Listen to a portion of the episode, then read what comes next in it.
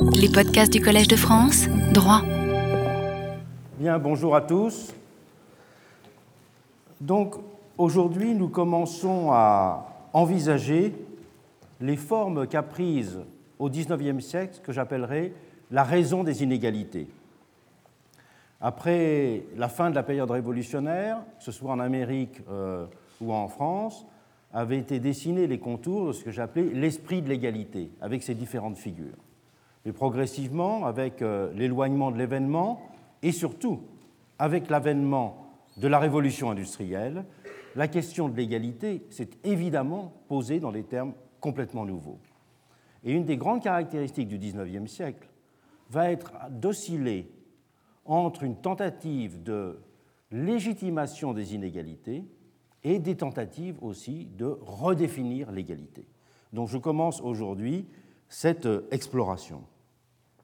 Ce qui est en cause, c'est que face à des inégalités de situation, non plus de conditions, mais de situation, car je crois que c'est bien ça le problème de l'inégalité dans le monde démocratique. Ce ne sont plus des inégalités de conditions, mais des inégalités de situation.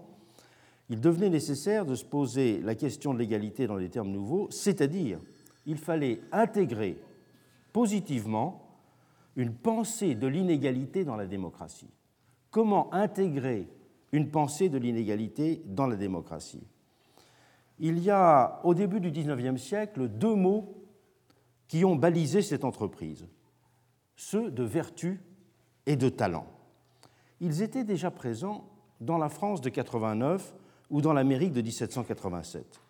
Je rappelle l'article 6 un des plus fameux de la Déclaration française des droits de l'homme et des citoyens. Cet article 6 stipule Tous les citoyens sont également admissibles à toutes les dignités, les places et les emplois publics selon leurs capacités et sans autre distinction que celle de leur vertu et de leur talent.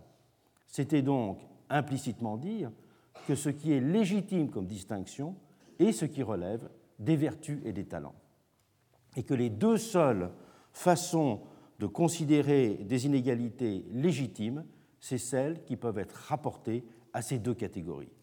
Qu'est-ce que euh, il, faut souligner que la déclaration de 1793 reprendra exactement les mêmes termes. Donc on ne peut pas sur ce point distinguer les différents moments de la Révolution française. Cette notion qu'il y a des distinctions légitimes pourvu qu'elles soient fondées sur les talents et la vertu euh, a été répétée continuellement dans les différents moments constitutionnels, disons, de la Révolution française. La vertu et le talent, c'est-à-dire d'un côté la conduite des individus et de l'autre les données de la nature. Et c'est en explorant le sens et la portée de ces deux variables, la conduite des individus et les données de la nature, que va être appréhendée la question des inégalités admissibles dans une société démocratique. Donc la première façon de penser l'inégalité, c'est de justifier l'inégalité à partir des conduites et des comportements des individus. Un bon exemple est celui de la France des années 1830. Pour comprendre justement cette première catégorie de légitimation de l'inégalité, ce qu'on peut appeler une légitimation morale des inégalités. Dans cette France des années 1830, nous l'avons vu, le fait majeur, il est constitué par l'explosion des inégalités engendrées par l'essor du capitalisme, par l'avènement de ce qu'on appelait donc le paupérisme. Mais paradoxalement, ce sont les misérables qui vont être mis au banc des accusés dans les rangs conservateurs. Et c'est leur inconduite qui va être considérée comme la cause principale de la triste condition où ils se trouvaient. Même extrême, les inégalités se sont trouvées de cette façon moralement justifiées. Et pour bien prendre la mesure de l'apaisement de la mauvaise conscience de l'époque qui en résultait, il est nécessaire de bien distinguer deux registres de l'attitude conservatrice face à cette question de la légitimation des inégalités et du paupérisme le registre de l'économie politique chrétienne d'un côté et le registre des enquêteurs sociaux de l'autre. Pour les tenants de l'économie politique chrétienne, qui écriront très abondamment sur le sujet, Le grand coupable, c'est le modèle anglais. Villeneuve-Bargemont ou Bigot de Morog ont ainsi des formules que ne renieront pas plus tard ni Marx ni Sismondi pour stigmatiser la cupidité et l'égoïsme du monde capitaliste et l'immoralité, ce sont leurs termes, de l'économie politique anglaise, qu'ils disent réduite à une froide crématistique, il y a une science de la richesse qui n'inclut pas le rapport aux populations. Et pour Villeneuve-Bargemont, l'édifice, il est ainsi miné dans ses fondements. il est inéluctablement destiné à s'écrouler dans les pires convulsions. Haro donc sur les implacables propriétaires de manufactures. L'égoïsme, centralisant l'industrie à son profit exclusif, écrit Villeneuve-Bargemont, amène forcément à sa suite l'ignorance, l'immoralité, les maladies, l'imprévoyance, la misère et enfin la révolte des ouvriers. Donc une vision vraiment apocalyptique. Il faut donc en finir avec l'extension indéfinie de l'industrie manufacturière. En finir avec l'extension indéfinie de l'industrie manufacturière, parce qu'elle est la cause de toutes les injustices et de tous les désordres. Comment en finir avec cette extension des manufactures?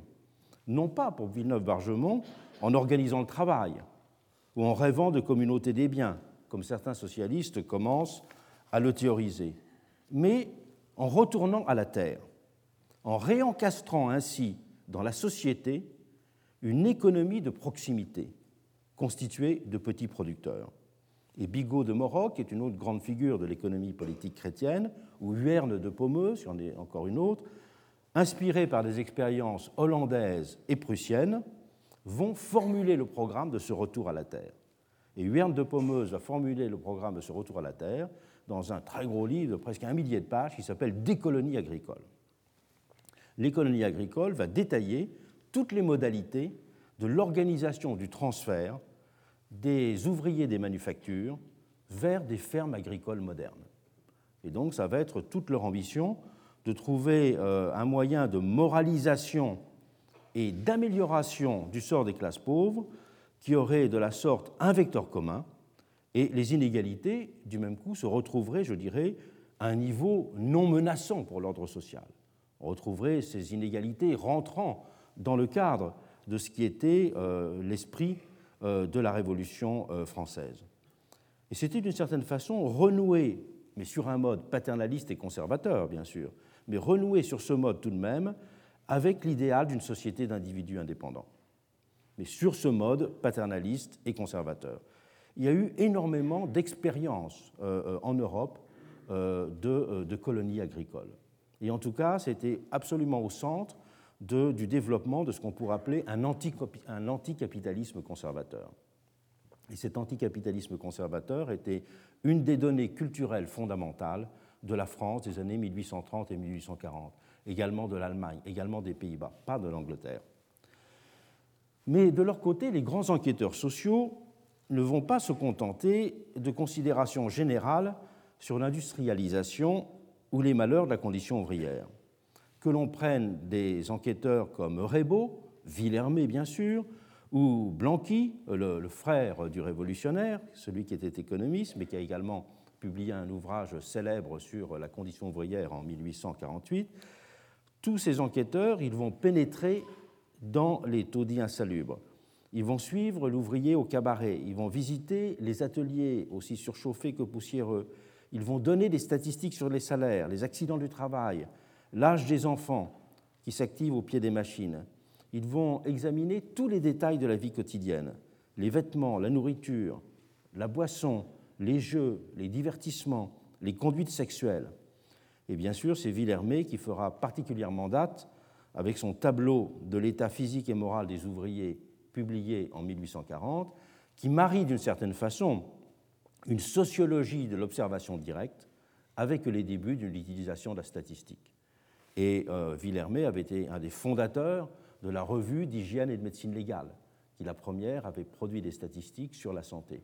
Et en même temps, il était le premier à développer cette sociologie de l'observation directe. Alors Villermé, il va certes donner une description effrayante de la vie des ouvrières et des ouvriers des manufactures de coton, de laine et de soie qu'il avait rencontrées surtout à Lille, à Rouen et à Mulhouse. il ne négligera, euh, c'est un véritable martyrologue, pourrait-on dire, de la condition ouvrière, il ne négligera aucun détail sordide pour présenter par le menu des quartiers comme euh, le quartier de l'Étac à Lille ou bien euh, la sortie des manufactures à Mulhouse au Petit Jour, qui sont presque des morceaux de, de littérature, bien sûr, qui inspireront beaucoup les romanciers de l'époque et Hugo au premier chef ces sorties de manufacteurs où au petit matin on voyait bon, des, multitudes d'enfants euh, couverts de haillons, pieds nus sous la pluie, et qui se mêlaient au visage exténué et résigné d'hommes et de femmes qui portaient tous sur eux les stigmates du malheur. Et ces descriptions, elles sont impitoyables et elles ne dissimulent rien. Mais elles ne constituent nullement chez lui, c'est ça le fait fondamental contrairement à l'économie politique, elles ne constituent nullement chez lui la matrice d'un pessimisme et d'un doute sur la société industrielle. Villermé souligne même de façon d'ailleurs très originale par rapport euh, à la vision de l'époque que l'essor des manufactures n'était pas lié à euh, une sorte de vidage des, campagnes, que l'essor des manufactures, au contraire, il était lié à la diffusion des travaux industriels dans le milieu rural.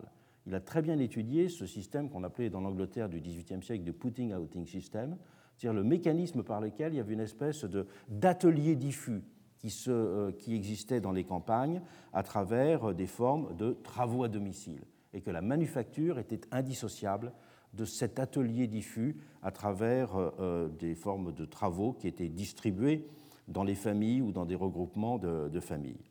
Et que de cette façon-là, les manufactures n'étaient pas une façon d'organiser l'exode rural, n'étaient pas une façon de couper la France en deux, mais au contraire, participer d'une sorte de développement général. C'était très novateur pour l'époque, cette, cette vision que les historiens de l'économie ont, confirmé euh, ensuite très, très fortement. Et donc, euh, de l'autre côté, Villermé, il insiste sur le fait que la condition des ouvriers, même si elle paraît effrayante à l'observateur, et ce qu'il décrit est effrayant, il dit qu'il euh, est tout de même bon que les ouvriers sachent que leur condition est aujourd'hui meilleure qu'elle ne l'a jamais été. Et que du sein même de ces descriptions absolument apocalyptiques, c'est vraiment l'adjectif qui convient qu'il fait, il dit la condition ouvrière s'est améliorée.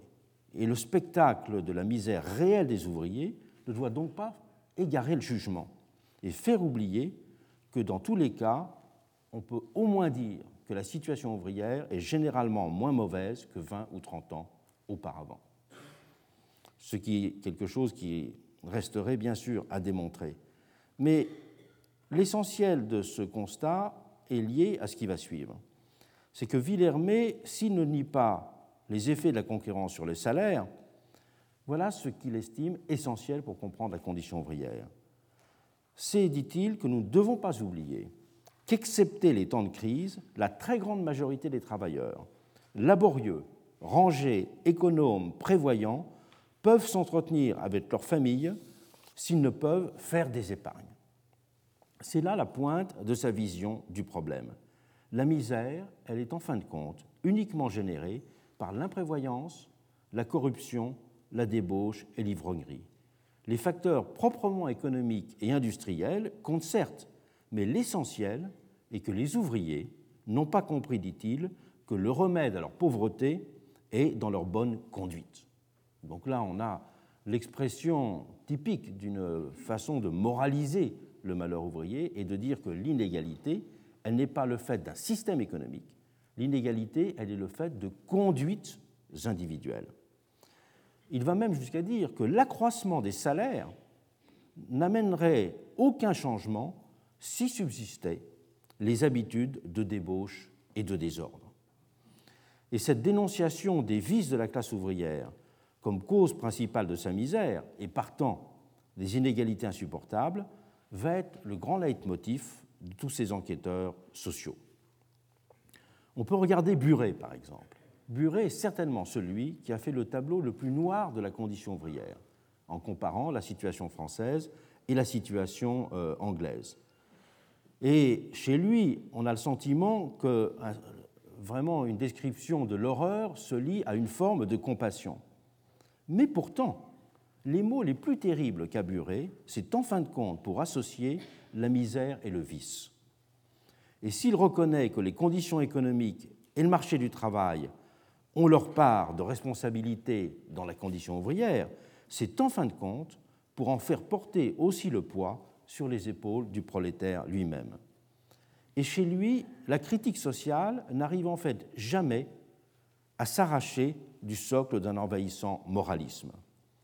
Ainsi, après avoir décrit avec le plus impitoyable réalisme les quartiers maudits où habitent les salariés d'industrie, parler d'hommes et de femmes et d'enfants retombés dans la vie sauvage, ce sont ses propres termes, il conclut ainsi Là, vous apercevrez la misère sous un aspect si horrible qu'elle vous inspirera plus de dégoût que de pitié, et vous serez tenté de la regarder comme le juste châtiment d'un crime. Et euh, ces paroles sont tout de même prononcées par celui euh, dont les enquêtes seront très citées par le mouvement ouvrier lui-même pour preuve de la description terrible qu'il a faite. Eh bien voilà ce que conclut Buret, c'est qu'au fond, cette misère, elle n'est peut-être que le juste châtiment d'un crime. Et si Buret lui-même a succombé à cette tentative de stigmatisation du prolétaire, bien d'autres n'auront même pas les hésitations qu'il semble marquer et l'accableront directement, sans autre forme de procès. On peut même parler à ce propos d'un véritable bombardement idéologique au XIXe siècle. Saint-Marc Girardin, dont je vous avais déjà parlé, celui qui avait écrit le fameux article sur les barbares qui sont euh, dans les manufactures et aux portes des cités au moment des événements de Lyon. Eh bien, il a été euh, le premier, par cet article, on peut dire, à ôter toute mauvaise conscience euh, à la bourgeoisie. Et il disait, hélas, dans un cours qu'il a fait au Collège de France, parce qu'au XIXe siècle, on pouvait être professeur et se faire remplacer par quelqu'un d'autre. Donc on prenait le salaire et on donnait 10% du salaire à quelqu'un d'autre pour qu'il fasse le cours. Heureusement, je crois que ça, a été terminé en 1848. Et voilà ce que dans sa leçon inaugurale de 1832, qui était pourtant sur l'histoire de l'Allemagne, ça n'avait a priori pas un grand rapport, mais disons que toute la société dans ces années 31, 32, 33, 34 est complètement immergée dans euh, la, question ouvrière qui est montante et surtout dans, les formes d'émeutes et de, et de révoltes euh, sociales qu'il y a à Paris et en province. Voilà ce qu'il dit. Il faut bien prendre conscience que la misère n'est que le châtiment de la paresse et de la débauche. Voilà les enseignements que nous donne l'histoire. Et dans sa somme consacrée aux classes dangereuses qui fera référence à l'époque, Frégier ira encore plus loin. Il ira en effet, c'est bien connu, jusqu'à criminaliser le monde ouvrier en élargissant la catégorie des classes pauvres et vicieuses à celle de classes dangereuses. Il ne suffisait plus pour lui que le prolétaire soit considéré comme un misérable et un dépravé, il fallait encore voir en lui la plus terrible des menaces sociales. Si les individus sont les véritables sources de la misère, celle-ci ne peut être surmontée, cette misère, qu'au prix d'une entreprise de moralisation.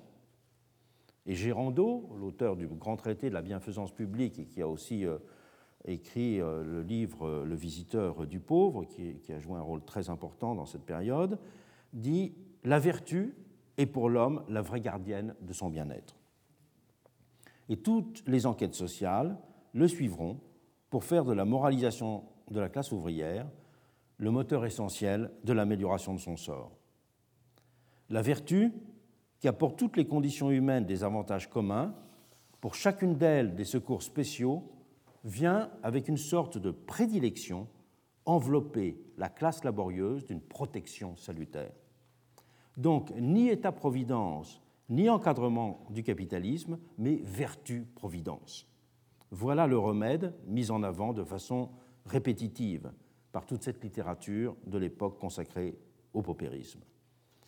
Pratique de la vertu qui, outre ses effets directement bénéfiques sur les conditions de vie des individus, aurait aussi pour Gérando, il insiste sur ce point, un effet politique, un effet politique propre. Elles amèneraient en effet chacun à être comme il le dit, son expression, content de son sort, à considérer sans envie les situations en apparence plus heureuses, à être préservé de l'impatience et de l'amertume. Adviendrait ainsi pour Gérando et ses pairs un monde dans lequel la question des inégalités cesserait de tarauder les esprits et d'alimenter le désir d'un changement en brisant en quelque sorte l'imagination des hommes. Et c'est le cas français qui a retenu mon attention dans ces quelques extraits que j'ai donnés des travaux des enquêteurs sociaux. Mais on pourrait trouver outre-Manche, en Angleterre, le strict équivalent de cette littérature. Et c'est aussi vers un appel à la moralisation des classes laborieuses qu'ont convergé en Angleterre les grandes enquêtes parlementaires. Je n'en prendrai qu'un exemple. La première et la plus célèbre des enquêtes sur le paupérisme anglais, l'enquête parlementaire de 1834. Les commissaires royaux pour cette enquête de 1834 vont euh, beaucoup travailler puisqu'ils publieront sept volumes in folio, sept gros volumes in folio, plein euh, d'observations directes et plein de statistiques. En volume, pour vous donner une idée, c'est un volume qui est à peu près dix fois l'équivalent du travail de Villermé. Donc c'est un travail absolument imposant. Quand vous regardez le livre d'Engels, La situation de la classe laborieuse en Angleterre, ou lorsque vous considérez les travaux de Marx sur le sujet, vous verrez que cette enquête, elle est perpétuellement euh, citée. Or voilà les trois lignes de conclusion des commissaires royaux à la fin du septième volume. Voilà ce qu'ils disent. Les commissaires reconnaissent et déclarent qu'il faut moins compter sur un arrangement économique quelconque que sur l'influence de l'éducation morale et religieuse pour améliorer la condition ouvrière. Donc en Angleterre comme en France, on appelait ainsi à moraliser les pauvres pour améliorer leur sort. Puisqu'ils étaient responsables de la condition qui était la leur, il n'y avait pas lieu de parler d'injustice. C'était une approche bien réductrice des vertus, mais elle n'en a pas moins constitué un des piliers fondamentaux de l'idéologie de l'époque. La première façon de justifier l'égalité, c'était donc la conduite des individus. Et on voit, on peut dire même d'une certaine façon, que l'idéologie bourgeoise naît dans ce moment de la légitimation des inégalités par la conduite des individus. Mais à côté des vertus, il y a ce deuxième expression qui est employée dans, euh, aussi bien aux États-Unis qu'en France pour euh, concevoir des distinctions admissibles, c'était des talents le talent, c'est-à-dire des données naturelles. Et les effets induits par les différences de talent ont ainsi constitué la seconde source de, différenciation, de différenciation pardon, considérée comme admissible des situations. Mais qu'entendait-on par ce mot de talent que tout le monde utilisait? Avant même qu'il ait été consacré par la Déclaration des droits de l'homme et du citoyen, il avait été largement utilisé, par Rousseau aussi, aussi bien que par Thomas Paine, comme une catégorie explicative et justificatrice des différences, mais sans être pourtant jamais rigoureusement définie. Si l'on ouvre les dictionnaires, le mot talent appartient clairement au registre de l'ordre naturel. Voilà ce que dit l'encyclopédie au mot talent. Elle dit le talent est une disposition naturelle, une aptitude à un art mécanique et libéral, tous les talents, de quelque espèce qu'ils soient, ne dépendent pas de nous et ne doivent par conséquence nous inspirer ni orgueil pour nous, ni mépris pour les autres. C'était véritablement quelque chose de 100% dans la nature, je peux dire, cette définition du talent. Et le dictionnaire de l'Académie française, dans son édition de 1786, note don de la nature, disposition et aptitude naturelle pour certaines choses, capacité habileté. Mais le problème est que le sens du mot talent, complètement enraciné dans des données acquises, dans des données de la nature, va tendre à s'élargir progressivement. Et l'usage courant qui est fait vers la fin du XVIIIe siècle du mot talent va, montrer un imperceptible glissement d'importance, puisqu'il va en effet incorporer une dimension d'engagement personnel, de mobilisation, d'effort. Et on peut faire l'hypothèse que c'est ce caractère discrètement polysémique qui a donné au terme de talent sa centralité. Parler de talent était en effet devenu, à la fin du XVIIIe siècle, une façon acceptable, disons démocratique, de parler des inégalités naturelles, en même temps que d'en moduler le caractère déterministe. Donc c'était une expression qui insistait sur la dimension déterministe des qualités de la nature, mais en même temps un déterminisme qui était modulé, un déterminisme qui était susceptible d'être amendé, si l'on veut. Et c'était aussi l'usage de ce terme de talent une façon de dissimuler les transformations fondamentales du rapport à l'idée de nature qui s'était opéré à la fin du XVIIIe siècle. On peut dire qu'au milieu du XVIIIe siècle, la nature, elle était toujours du côté du bien, du côté de l'émancipation, du côté des droits, du côté de l'égalité. Et on pourrait risquer l'expression en disant que la nature change de camp à la fin du XVIIIe siècle. Elle porte davantage la marque de ce qui contraint les hommes, de ce qui les divise, et non plus de ce qui les rapproche. Quand on voit en 1755 un des plus grands euh, utopistes du XVIIIe siècle, Morelli, celui que l'auteur de la Basiliade, celui de certaine façon on a dit qu'il était le fondateur, avant Babeuf même, de, l'idée de communauté des biens, de l'idée de socialisme. Un des livres les plus importants de Morelli a pour titre Code de la nature, comme si la société idéale n'avait qu'à suivre le code de la nature. La nature, c'était le bien. il n'y a pas besoin de développer longuement la question dans son rapport à Rousseau. Et Adam Smith lui-même, il théorisait l'harmonie naturelle des intérêts. Donc c'est toute l'idée, même en économie, du laisser-faire, c'est que la nature est bonne. La nature ne peut produire que des formes d'organisation, la nature ne produit que des bonnes choses. Et à l'orée du XIXe siècle, cela a bien sûr changé. La concurrence n'est plus pensée dans des termes aussi optimistes. Et les utopies vont plutôt décrire un ordre social totalement artificiel et non plus simplement reproduisant simplement les lois de la nature. Il y a deux acteurs politiques qui sont aussi des philosophes qui vont symboliser au début du XVIIIe siècle cette nouvelle appréhension du régime des inégalités naturelles dans la société. Jefferson aux États-Unis et Guizot en France. Tous les deux vont théoriser le nouveau régime des inégalités admissibles en partant de sa conséquence la plus radicale et la plus essentielle à leurs yeux, l'existence d'une forme de supériorité pleinement légitime dans la société des égaux, qui consiste dans le retournement et donc dans la réinvention de la notion d'aristocratie. Tournons-nous d'abord vers Jefferson. Jefferson, qui a mené le combat contre les fédéralistes euh, en 1787, a écrit une lettre euh, célèbre à John Adams en 1813. John Adams, qui est son euh, fédéraliste, son, à la fois un ami, mais celui qui était un de ses grands adversaires politiques. Il répondait dans cette lettre euh, de 1813 à John Adams, il a développé le thème des conditions dans lesquelles on pouvait parler de la nécessité d'une aristocratie naturelle dans la démocratie. Un thème qui est, et un vocabulaire qui est un vocabulaire qui appartient même à Jean-Jacques Rousseau, un vocabulaire qui appartient à la langue thermidorienne pendant la Révolution française, on trouve l'expression chez, chez par exemple, mais qui était très euh, importante aussi aux États-Unis.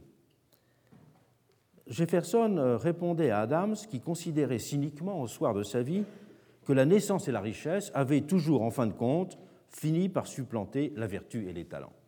Et donc on pouvait le déplorer, mais que la société moderne, c'était cela c'est la naissance et la richesse qui finissent par l'emporter sur la vertu et les talents, et cela entraîne donc une vision pessimiste de l'avenir de la démocratie, puisque la démocratie, la révolution démocratique, s'est faite au nom justement de la vertu et des talents. En parlant d'aristocratie naturelle, euh, Jefferson concédait effectivement un point de vocabulaire décisif à son ami, un moment où d'ailleurs le mot d'aristocratie commençait, on l'a vu, dans ce qu'allait être l'Amérique jacksonienne, allait être un, véritable repoussoir.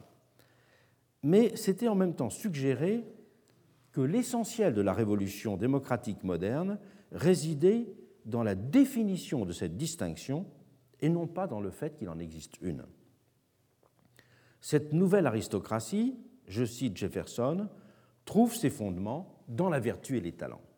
Donc c'est on emploie le vocabulaire ancien de la différence, mais pour refonder les catégories organisatrice de la différence. Car une aristocratie qui trouve ses fondements dans la vertu et les talents, c'est-à-dire dans les différences entre individus seulement, et pas des différences héritées, et non pas euh, des différences socialement euh, instituées. Et donc, il y a, en quelque sorte, des personnes qui se distinguent. Ce qui est intéressant, c'est que dans sa lettre, qui est une des lettres les plus célèbres de Jefferson, il n'ose pas, alors qu'il emploie le mot aristocratie naturelle, il n'ose pas employer le mot aristocrate, parce que le mot aristocrate dans l'Amérique de l'époque est véritablement imprononçable. Donc il écrit en grec. Il dit les, natural aristoi, pensant que ça fait passer la pilule, si je puis dire. Mais euh, il voulait dire en quelque sorte ceux qui se distinguaient c'était une distinction qui reposait sur la science, sur le courage et les talents, et donc des distinctions qui ne blessaient pas l'égalité. Donc c'était définir un régime admissible des inégalités dans la société démocratique. Car cette théorisation du régime des inégalités admissibles était devenue une question essentielle. Guizot, de son côté en France, emploiera le terme d'aristocratie mobile de l'égalité pour qualifier ce qui allait constituer une des articulations vitales de la culture politique française.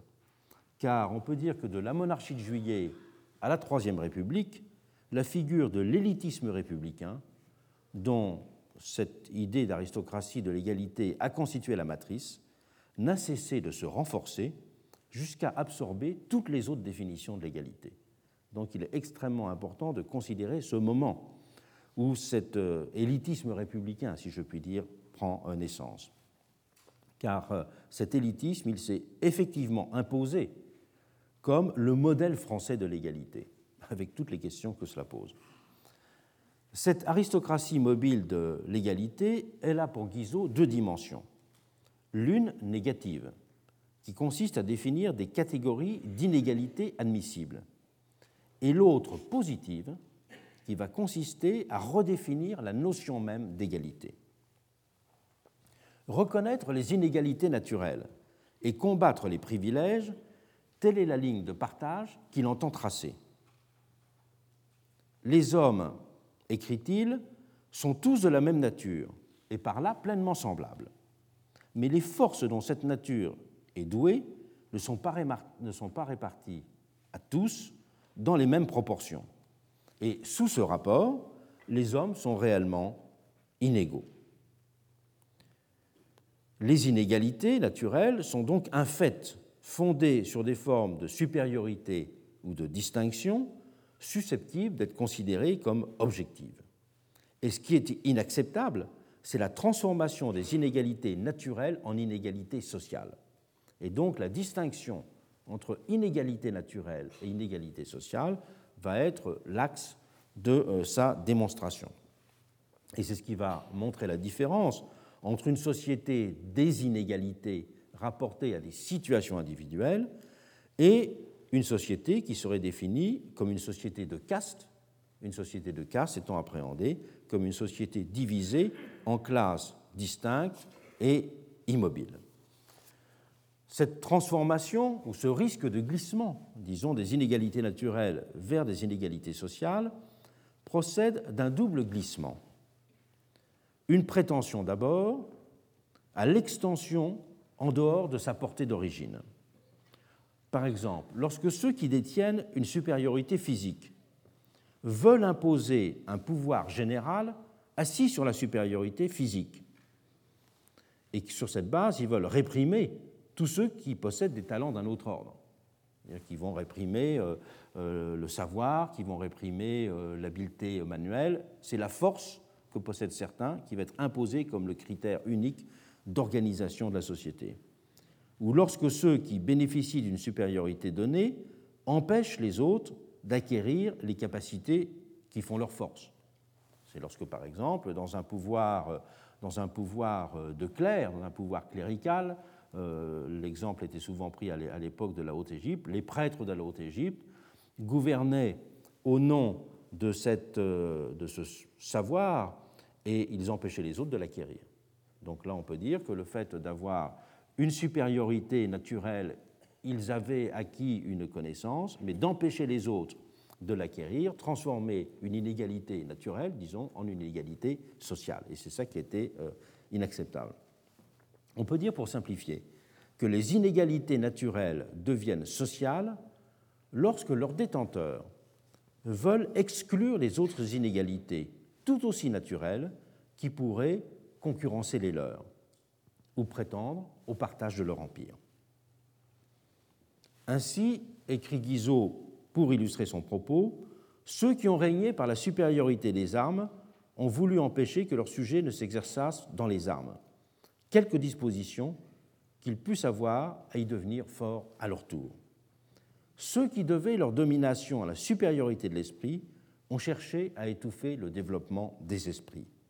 Les riches ont eu peur de voir les pauvres s'enrichir. Toutes les inégalités, originairement dérivées de certaines supériorités naturelles et de leur influence, ont déclaré la guerre à ces mêmes supériorités naturelles dont elles tenaient leur titre, mais qui pouvaient donner ces mêmes titres à d'autres et en créer des rivaux.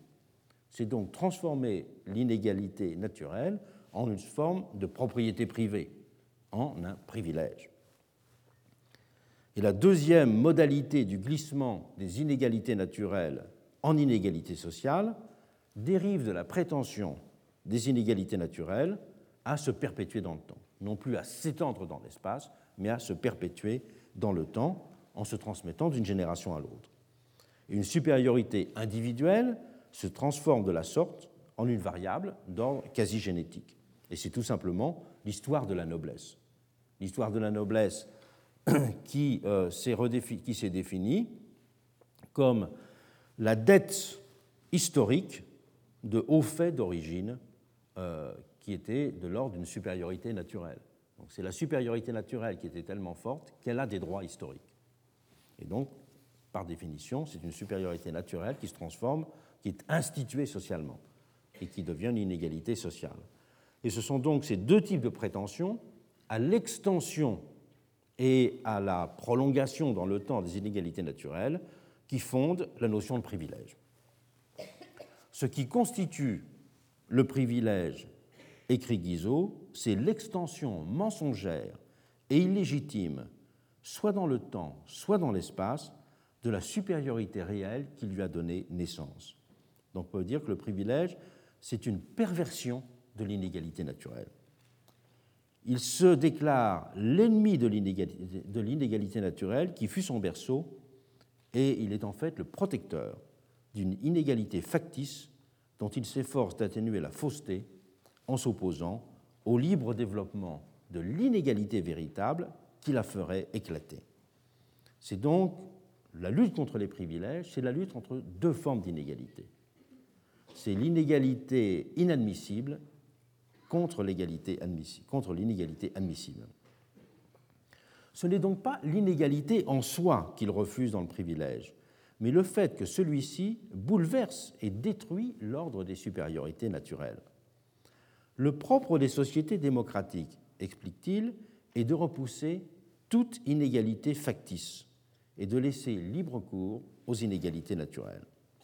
Le privilège, pour le dire autrement, bouleverse le juste rapport de l'inégal et de l'égal. Il introduit l'inégalité là où l'égalité doit commander et il détruit il la détruit là où elle doit pouvoir se manifester. Il est ainsi doublement une perversion de l'inégalité. Les inégalités ne sont donc admissibles, dans ce cadre de la vision des inégalités naturelles, que si elles sont strictement associées à des individus et à des situations. Mêlant donc de façon inextricable les données de la nature et celles de l'activité personnelle. Et une société égalitaire peut se définir en conséquence comme celle qui ne connaît qu'un seul type d'inégalité, celui des inégalités admissibles. Ce qui implique bien sûr que tous aient les mêmes droits, les mêmes libertés, les mêmes possibilités pour laisser libre cours à ces données de la nature et de l'activité personnelle.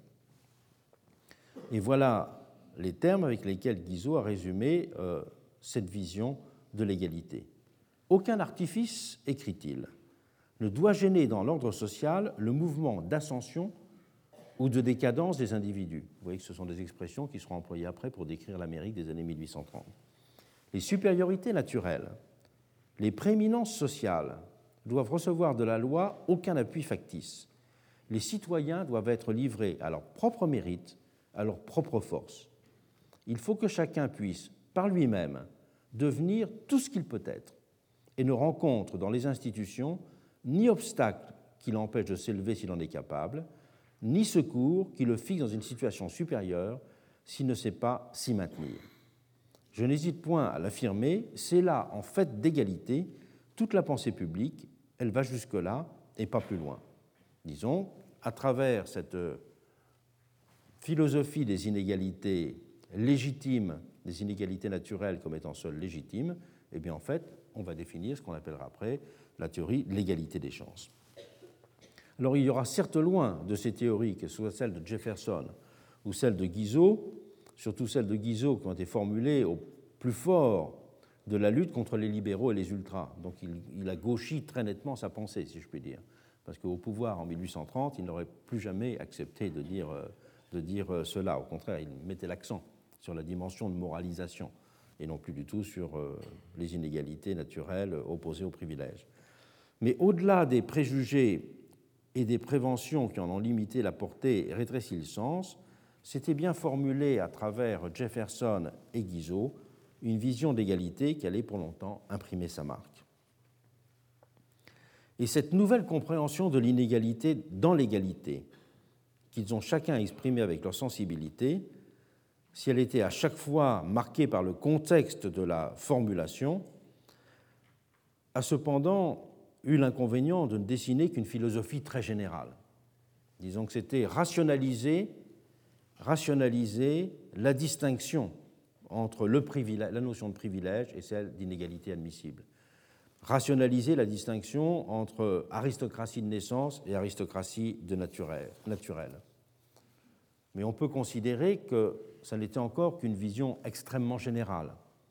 On pourrait dire presque une vision euh, idéologique plus qu'une construction argumentée. Ça a indiqué une direction, plus que ça l'argumentait et la fondait véritablement théoriquement. Mais c'est, d'un certain point de vue, justement de cette façon qu'elle va jouer son rôle, en proposant à l'époque un langage et des images plus que de véritables concepts. Or, je crois que dans toute société, c'est quand on trouve un langage et des images qui correspondent à des attentes ou à des problèmes que se définissent justement, euh, que se définissent justement des cultures politiques.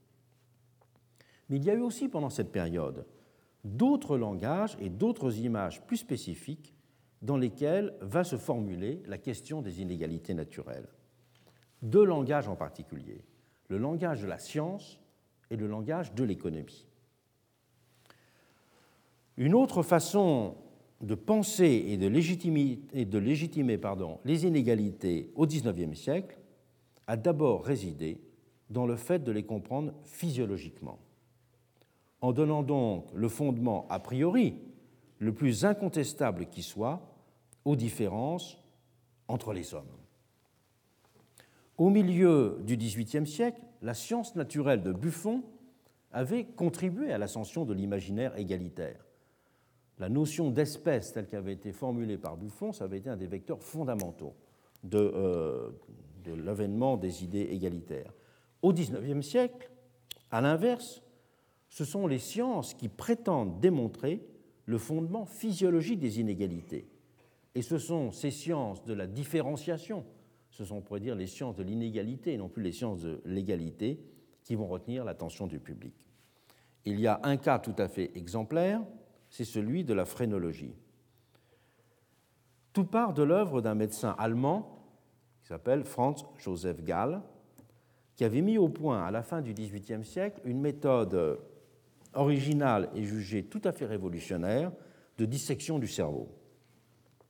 Et sa méthode de dissection du cerveau avait complètement renouvelé l'anatomie du cerveau parce qu'il avait démontré euh, l'importance qui était alors tout à fait inaperçue du cortex et surtout la structure fasciculée de l'encéphale. Donc ça avait été deux euh, découvertes anatomiques, pourrait-on dire, absolument essentielles. Et pour cela, les travaux de Gall, Là, ce sont des travaux qui sont vers du milieu des années 1790. Ces travaux sur le cortex et la structure fasciculée de l'encéphale vont marquer une date qui d'ailleurs est toujours reconnue dans l'histoire de l'anatomie et de la médecine. Mais Gall alla ensuite plus loin dans ses observations. Il émit l'hypothèse, qui était alors totalement révolutionnaire, selon laquelle les différentes zones du cortex étaient liées à des facultés humaines spécifiques.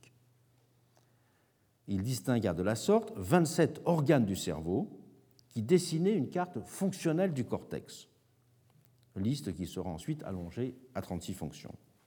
Et Gall distinguait par exemple les différents sens, l'ouïe, le toucher, le sens des couleurs, etc., la capacité au langage, la mémoire, mais également les sentiments et les penchants humains, l'amour, l'ambition, la persévérance, la compassion, la violence, etc., ainsi que les capacités. Il distinguait, par exemple, euh, la capacité à l'abstraction, la capacité poétique ou encore la faculté mécanique.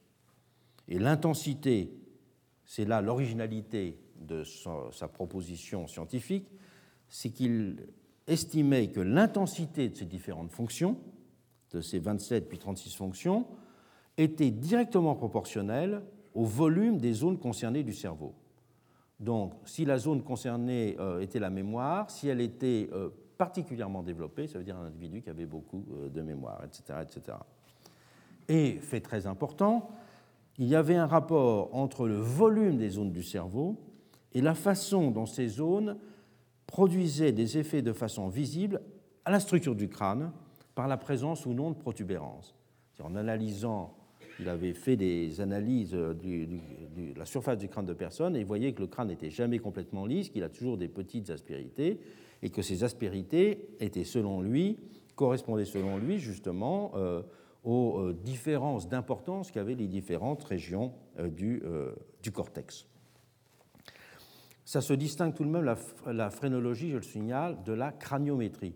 La craniométrie, qui sera très développée à partir des années 1850, c'est tout à fait autre chose. La craniométrie, c'est l'analyse de la morphologie, c'est l'analyse de la taille, c'est l'analyse du poids du crâne.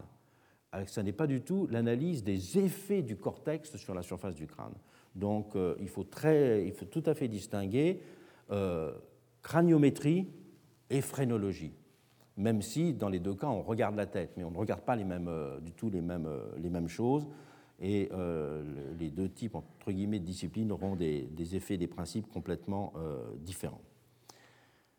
C'est sur cette base que la phrénologie, la, la science de l'esprit, était fondée. Et son programme fut exposé en détail pour la première fois dans un livre qui était publié en français en 1809 et qui est le développement d'une d'une longue communication qui a été faite euh, à l'Institut, recherche sur le système nerveux en général et celui du cerveau en particulier. Donc c'est un livre de 1809 et quelques années après, avec son principal disciple qui s'appelait Spursheim, il euh, développera ces choses-là dans un, un, travail qui sera publié en quatre volumes. Donc c'est un travail extrêmement, euh, extrêmement consistant. Le travail de Gall, il a reçu immédiatement un accueil enthousiaste. Il était d'abord scientifiquement crédible à cause de ses recherches passées. Mais surtout, peut-être, il donnait un fondement physiologique aux conduites et aux facultés des individus. Avec euh, cette théorie, les vertus et les vices, comme les talents, les deux seules variables justificatrices des inégalités admissibles, se trouvaient en quelque sorte naturalisées. D'où la réception sociale, si l'on peut dire, de la phrénologie. Et en 1823, une Phrenological Society est ainsi créée à Londres. Elle fait immédiatement paraître une, une revue euh, périodique. Et tandis que le principal disciple euh, de Gall, Spurzheim, se voit confier une chaire à Cambridge en 1826. En Amérique, un élève de Spurzheim, Warren, se voit confier un enseignement de phrénologie à Harvard à partir de 1821. Et ce même Warren fondera Philadelphie l'année suivante la Central Phrenological Society. La réception de Gall, elle était un petit peu plus lente en France. Sous la Restauration, Gall passait en effet pour une personnalité sulfureuse, qui développait des thèses menaçantes pour la religion, le fait que tout s'explique par la matérialité du cerveau.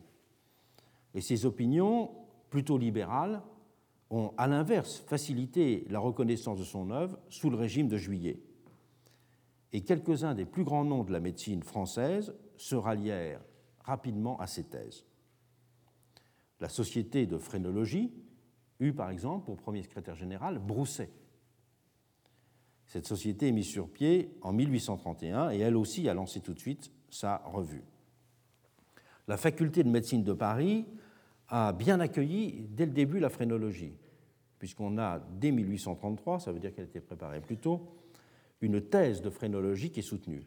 Et Brousset a consacré l'intégralité de son cours de 1836 à la phrénologie. C'est donc partout la reconnaissance scientifique de l'œuvre de Gall. On peut dire au début des années 1830. Et dans une grande exposition qu'il y avait en 1834, par exemple, il y avait un, il y avait un stand phrénologique euh, auquel, c'est une anecdote qu'on raconte souvent, euh, auquel Louis-Philippe s'est longuement arrêté pour se faire expliquer comment ça marchait, etc. Si le principe des fonctionnalités, pourquoi ça ne durera pas très longtemps, cette reconnaissance scientifique? Parce que là où Gall avait une intuition géniale, c'était de dire qu'il y avait des fonctionnalités spécifiques qui étaient liées aux différentes zones du cerveau. Donc ça, c'était quelque chose qu'on reconnaît toujours, euh, évidemment, aujourd'hui. Et si ce principe des fonctionnalités spécifiques a été reconnu comme une grande avancée scientifique, euh, le problème, c'est que la classification proposée par Gall fut rapidement abandonnée, car les connexions qu'il avait avancées entre des zones du cortex et les classifications euh, de sensations, les classifications de facultés, les classifications de capacités, les, classifications de tempérament, très vite on s'est rendu compte que ça ne correspondait à rien de médicalement euh, prouvé. Et donc, euh, je dirais, l'histoire scientifique de la phrénologie s'arrête de ce point de vue-là au milieu des années 1830. On reconnaît ce qui avait été ces deux apports importants et ça s'arrête. Mais commence la véritable histoire, si je puis dire, c'est l'histoire sociale et culturelle de la, de la phrénologie. Discréditée par la recherche scientifique, la phrénologie connut en effet malgré tout un extraordinaire succès public. Et son audience s'élargissait même au fur et à mesure que son contenu devenait plus flou. Certains philosophes y voyaient un moyen de renforcer leurs convictions matérialistes. Les fourriéristes trouvaient par exemple une correspondance entre leur théorie des passions et celle de Gall. Donc beaucoup de fourriéristes seront des, supporters enthousiastes de la phrénologie. Il y a eu aussi une sorte d'engouement social, on pourrait dire presque un succès mondain de la phrénologie, à l'instar de ce qu'avaient entraîné à la fin du XVIIIe siècle les fameuses théories de Mesmer sur le magnétisme. Les théories de Mesmer sur le magnétisme, qui disaient qu'au fond le monde était les objets inanimés comme les êtres animés tout se mouvait à l'intérieur d'un magnétisme, eh bien, la régénération du monde, c'était de remagnétiser les personnes. Et donc, on a euh, même des gens très connus comme Brissot, on a énormément de personnalités politiques qui vont, dans les années 1780, euh, euh, se fonder sur le mesmérisme pour essayer de, penser à un monde régénéré. Donc, ça appartient à la préhistoire de la Révolution française. On peut dire que c'est la même chose pour la phrénologie. Balzac s'enthousiasmera avec beaucoup d'autres et on verra euh, dans le 6e arrondissement un musée phrénologique ouvert en 1837, après le déclin, je dirais, de la, doctrine scientifique, où les visiteurs se euh, précipiteront. Lorsqu'il sera exilé à Jersey, Pierre Leroux donnera en 1853 un cours de phrénologie. Et on le sait parce que Victor Hugo y assistait avec assiduité. Et d'ailleurs, ce cours de phrénologie sera publié sous le titre Cours de phrénologie par euh, Pierre Leroux. Pourquoi cet engouement? Parce que la phrénologie semblait pouvoir ouvrir de nouvelles voies à la réforme sociale.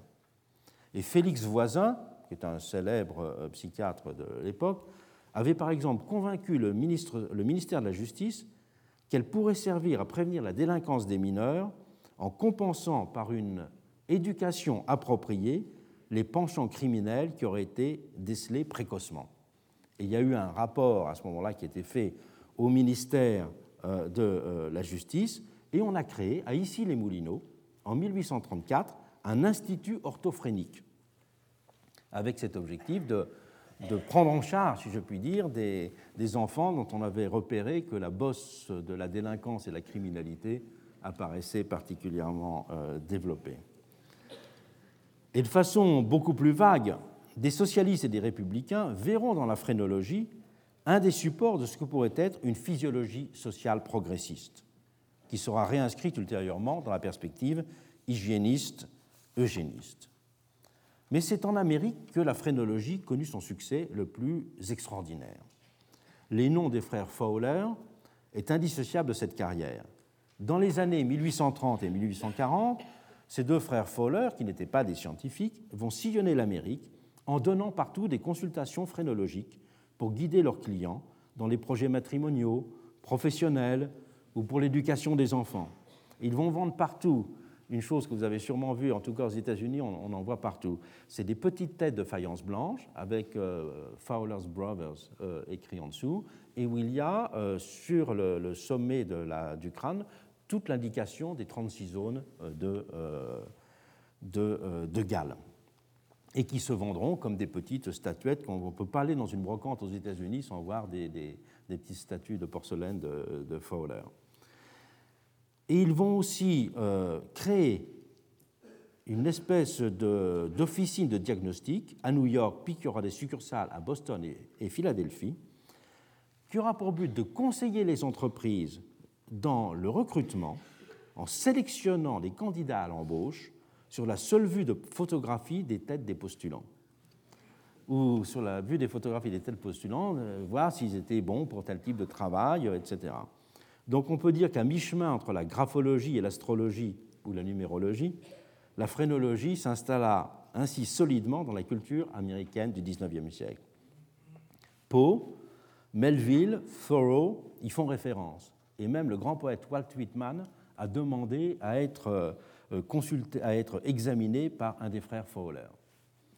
Et un tel argument, un tel engouement ne peut seulement être mis sur le compte de la crédibilité populaire, l'exceptionnelle réceptivité de la société américaine à l'idée phrénologique, ce serait trop de parler de théorie, s'explique par la foi de l'époque dans la science, mais aussi par l'espérance de trouver là une voie objective du perfectionnement de l'homme. C'était cependant peut-être plus encore la façon de pouvoir concilier sans heurts l'impératif égalitaire et le fait d'inégalités complètement naturalisées. Et un des traits remarquables du XIXe siècle euh, aux États-Unis, c'est que toutes les techniques qui avaient pour but d'analyser, enfin de prétendre analyser objectivement les inégalités naturelles entre les hommes ont connu un succès extraordinaire. C'est pour cela que c'est en Amérique ensuite que toutes les théories eugénistes ont été les plus fortement euh, reçues. C'est aussi en Amérique que toutes les théories du quotient intellectuel, ça, viendra plus tard, au XXe siècle, mais toutes les théories de Binet, qui sont un Français, celui qui a mis au point les, techniques de mise au point du quotient intellectuel, c'est un Français, mais c'est aux États-Unis que ces techniques connaîtront le plus de succès. Il y a un grand naturaliste qui s'appelle Stephen Jay Gould, qui a écrit un livre, The Mismeasure of Man, la malmesure de l'homme, qui fait une histoire de cet engouement américain pour euh, les pensées scientifiques de l'inégalité, et en montrant comment il y a un rapport très fort entre cet engouement pour les pensées scientifiques de l'inégalité et un ethos égalitaire de la société américaine. D'ailleurs, au Collège de France même, il y avait un professeur qui faisait un cours sur l'histoire des États-Unis, qui est devenu un grand politologue, qui est André Siegfried, et qui disait, pour comprendre les États-Unis, il faut avoir un manuel de phrénologie dans une main et la Bible dans l'autre.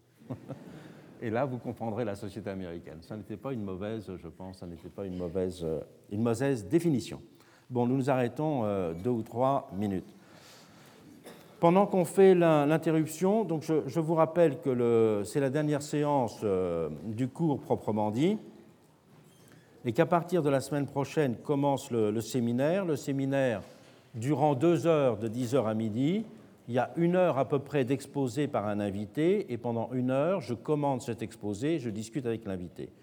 Et j'ai choisi de présenter des thèmes qui sont des thèmes liés à des recherches ou à des résultats récents de recherche sur des thèmes en rapport, je dirais, avec les questions de l'analyse du politique et de la démocratie surtout.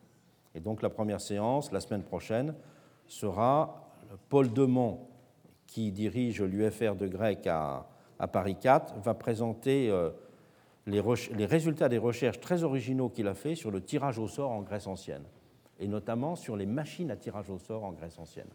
À un moment, on discute beaucoup de tirage au sort, vous verrez, c'est intéressant. Au XIXe siècle, il a donc deux catégories euh, de langage pour euh, décrire et penser les inégalités naturelles. Langage de la science, j'ai donné l'exemple de la phrénologie, mais si on allait plus loin dans le siècle, il faudrait euh, aussi bien sûr parler de tous les tests de mesure de l'intelligence, l'histoire des tests de mesure d'intelligence, aussi l'histoire de l'eugénisme, etc. Et le deuxième grand langage est celui de l'économie. Car l'économie politique va effectivement proposer une deuxième manière de comprendre les inégalités. Et Charles Dunoyer est en France un bon fil conducteur pour appréhender tant intellectuellement que sociologiquement cette autre entreprise de légitimation. Charles Dunoyer, il avait été sous la Restauration l'une des principales figures du libéralisme avancé. Avec Charles Comte, il avait publié Le Censeur, puis Le Censeur européen, deux revues très influentes qui ont publié, y compris euh, Saint-Simon a publié un texte très célèbre dans le numéro 3 euh, du, euh, du, censeur, et ils ont été très souvent attaqués en justice pour le caractère très corrosif et très combatif de leur revue. Donc ce sont des libéraux avancés, beaucoup plus avancés que Benjamin Constant par exemple. Et Dunoyer se tournera ensuite progressivement vers l'économie, à la fin de la Restauration, au début de la monarchie de Juillet, devenant au fil du temps, alors que le journal commence à se mettre en place, un des principaux contributeurs du journal des économistes. En même temps que, sous juillet, il parviendra d'importants postes de notabilité, il sera même, je pense, euh. Comme les enquêteurs sociaux que nous avons précédemment rencontrés, Dunoyer s'est prioritairement intéressé aux conséquences de la révolution industrielle. Mais son problème n'a pas simplement été d'analyser le paupérisme. Il a été de comprendre en général la question sociale sous un angle élargi celui d'un système général des inégalités dans un monde industriel.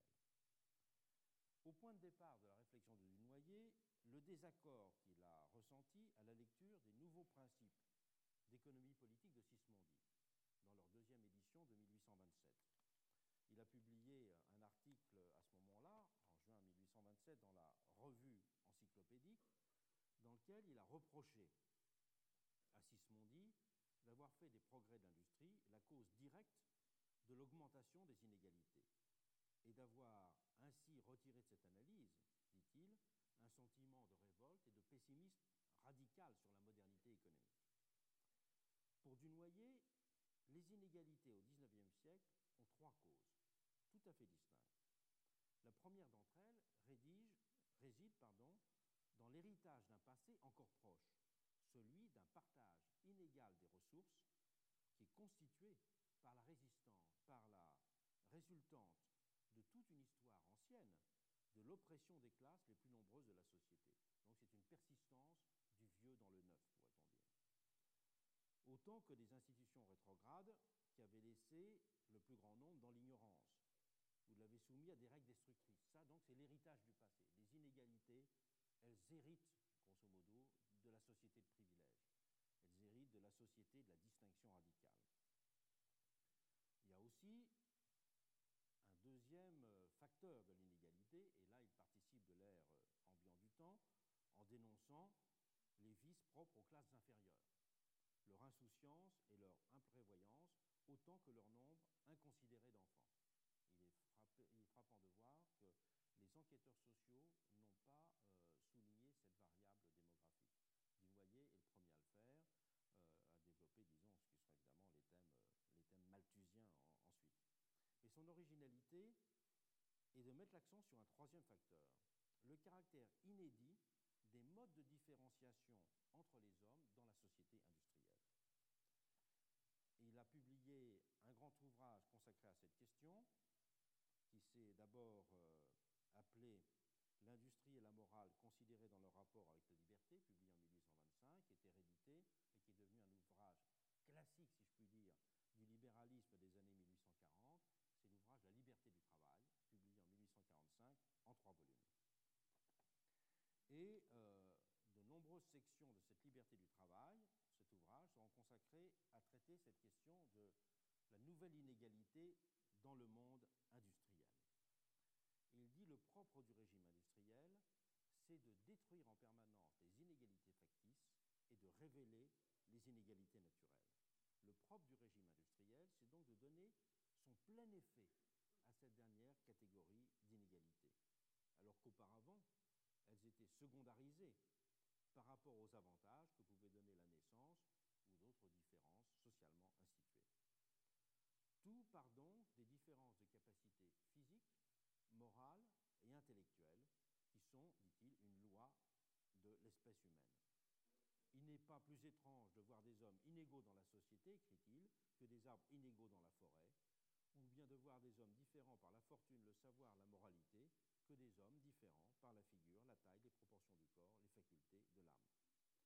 Et l'effet du régime industriel n'est pas de faire disparaître l'égalité entre les hommes que de les classer autrement. Donc ça va être un régime de reclassement des inégalités. Et le régime industriel, d'une certaine façon, va être un pur régime de nature. Donc là, on voit bien à quel point l'économie politique va devenir euh, aussi toute une fabrique idéologique au XIXe siècle, c'est que l'économie va se présenter comme la vraie science sociale de la nature.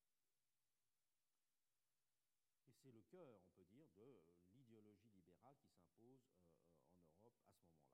Elle moralise la nature en ne séparant plus facultés naturelles et comportements, en assimilant intelligence et vertu, talent et bonne conduite.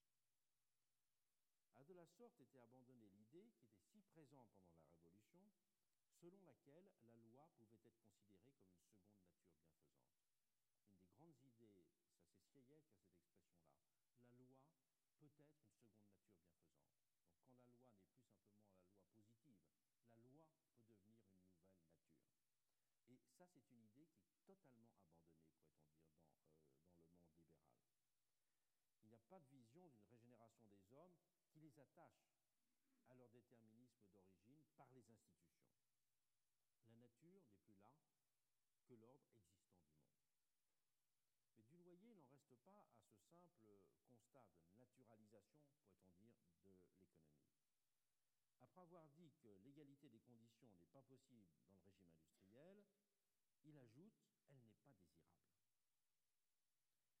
Et cela, c'est le second point de son raisonnement. Dans une économie de croissance et d'innovation, les supériorités sont la source de tout ce qui se fait de grand et d'utile. Réduisez tout à l'égalité et vous aurez tout réduit à l'inaction. Les inégalités sociales sont donc fonctionnellement nécessaires. Elles constituent le socle de la nécessaire division du travail et le moteur de l'émulation. C'est exactement l'inverse de ce que disait Adam Smith. Adam Smith montre très bien comment les différenciations partent de la division du travail et lui montre comment il faut des différences sociales pour aller vers la division du travail. C'est un changement de perspective qui est évidemment tout à fait radical. Le développement de l'industrie, écrit-il, serait tout uniment impossible si les hommes étaient tous également heureux. Et dans cette tension créatrice des inégalités, l'abîme de la misère a donc son rôle à jouer. Pardon. Il est bon, écrit-il, qu'il y ait dans la société des lieux inférieurs où soient exposées à tomber les familles qui se conduisent mal et d'où elle ne puisse se relever qu'à force de se bien conduire.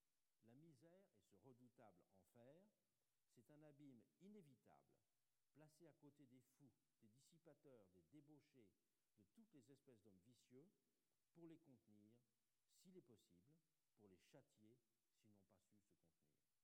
Donc la pauvreté est un enfer social qui n'a pas d'autre légitimation que euh, de mettre en marche en quelque sorte ce système des inégalités qui fonde la division du travail. L'inverse d'Adam Smith, pour qui la division du travail va peut-être fonder des inégalités. Titres, l'inégalité pouvait donc être considérée comme la loi du monde, indissociablement naturelle, morale, sociale et psychologique. Au XIXe siècle, les lois de l'économie sont celles d'une nature ennemie de l'égalité, alors qu'au XVIIIe siècle, les lois de l'économie étaient celles d'une nature amis de l'égalité. Les lois de l'économie étaient celles pas autre chose.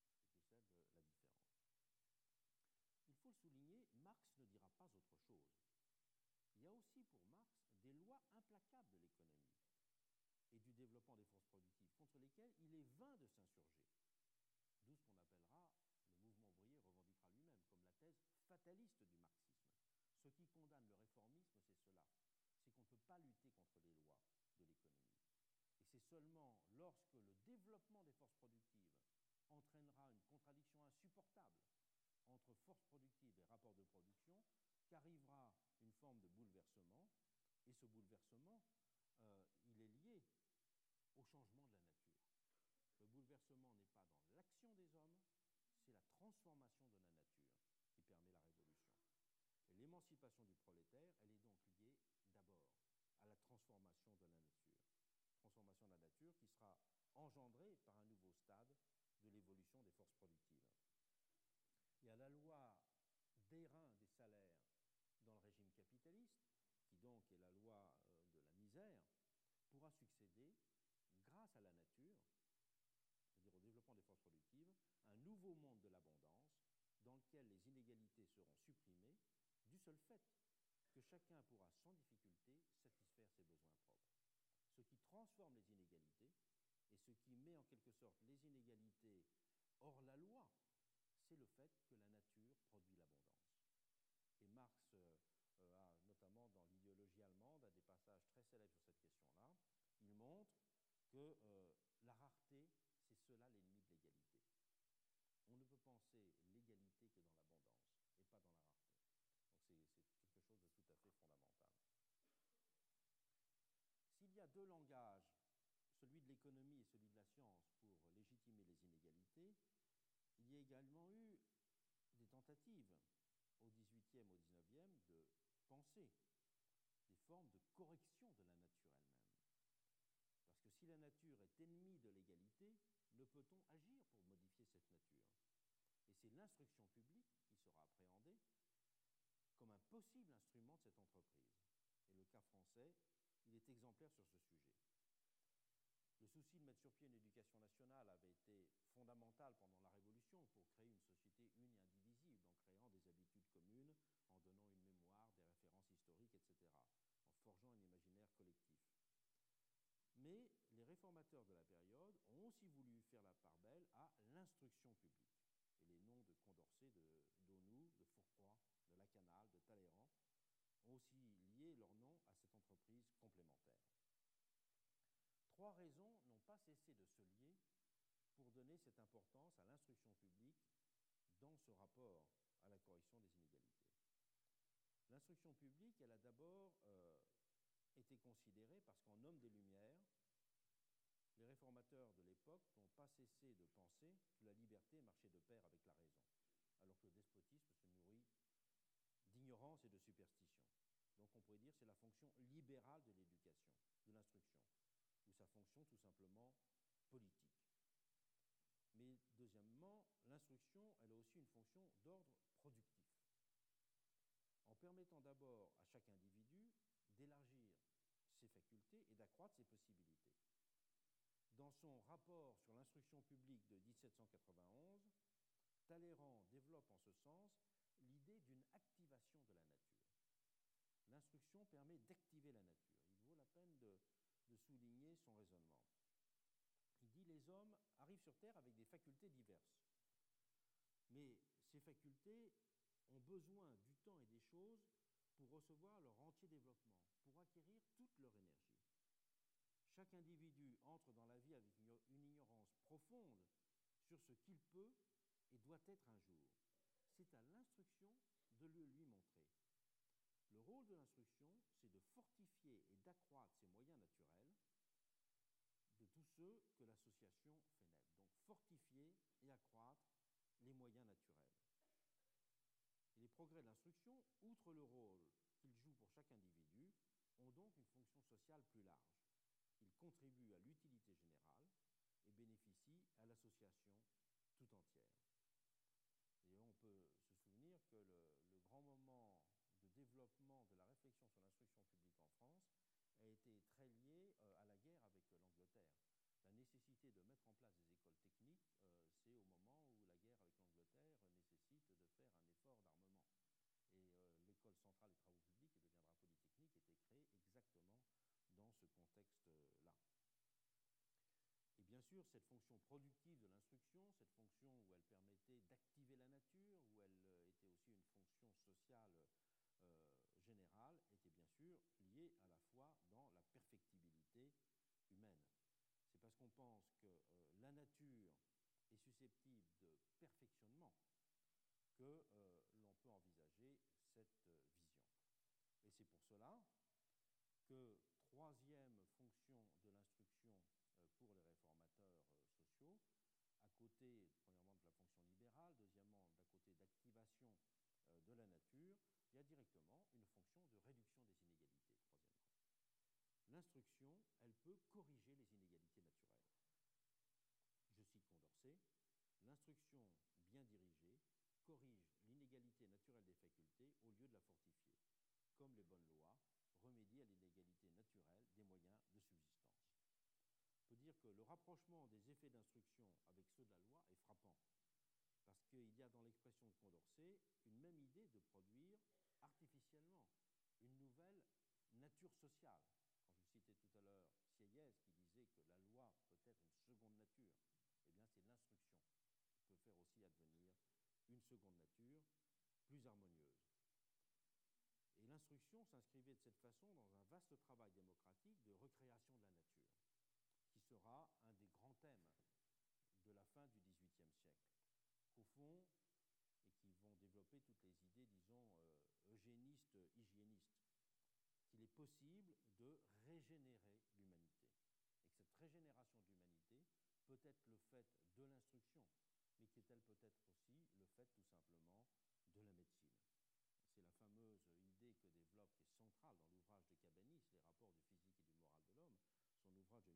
quand il dit qu'il compare euh, l'espèce humaine à ce qu'on a pu faire sur l'espèce animale, en disant nous avons tenté beaucoup d'expérimentations sur l'espèce animale. Nous avons fait en sorte qu'il euh, y ait eu, par des croisements, il y ait eu des nouvelles espèces plus résistantes, meilleures.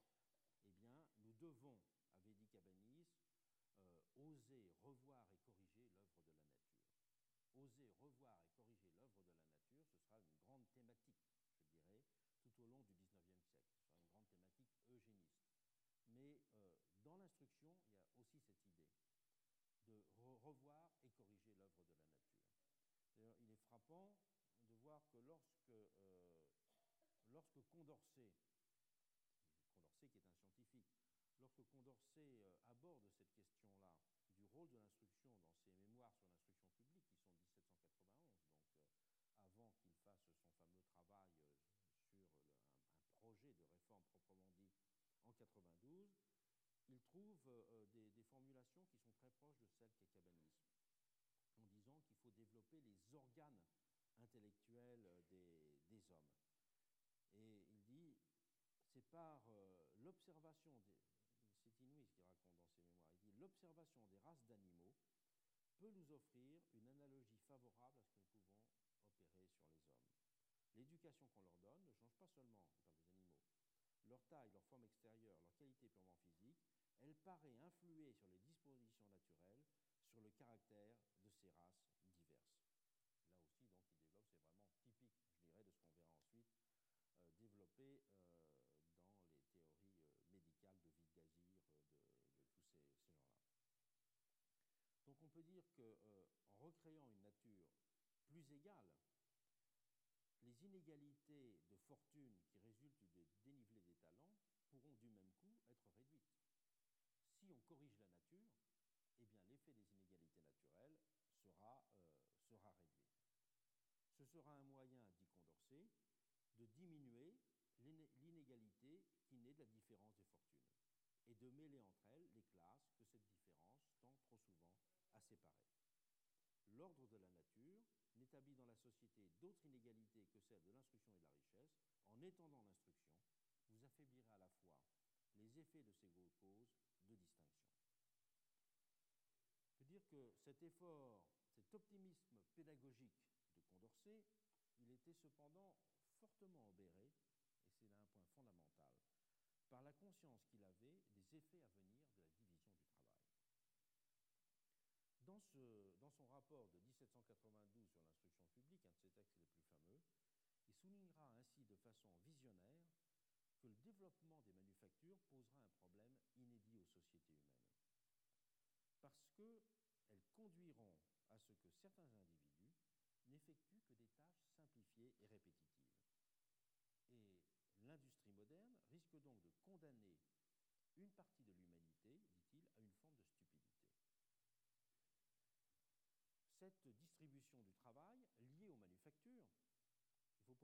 En 1792. C'est donc euh, 30 ans avant que ces, ces thèmes deviennent euh, pris en compte euh, de façon plus large, vont introduire, je le cite, une distance incompatible avec la recherche d'égalité. Donc le danger, c'est que naisse une distance incompatible. Les deux vecteurs de la modernité, la perfectibilité des hommes d'un côté et le progrès technique de l'autre, vont donc rentrer en conflit ouvert. Le progrès technique instaurant une inégalité d'un nouveau type qui deviendra, je le cite, humiliante. Il y a là une difficulté fondamentale qui est ouverte dans la perspective de Condorcet. La question des inégalités cesse en effet dans ce cas d'être appréhendée à partir des situations individuelles pour être resituée dans le cadre d'un ordre social. C'est un ordre égalitaire et pas simplement des situations inégalitaires qui risquent de se mettre en place. Cette contradiction Eh bien là, euh, la réponse de Condorcet est très modeste. Il ne pense plus en termes de correction des inégalités naturelles, mais en termes de simple compensation. Et voilà ce qu'il écrit, alors qu'il il a des développements qui sont très longs et très forts pour parler euh, de la perfectibilité de l'homme, de la possibilité de recréer une deuxième nature, d'employer le langage de Cabanis, oser euh, revoir euh, l'œuvre de la nature. Il propose simplement que l'instruction offre à la population condamnée à un travail appauvrissant, je dirais, une ressource contre l'effet infaillible de la, de la, monotonie de leurs occupations journalières.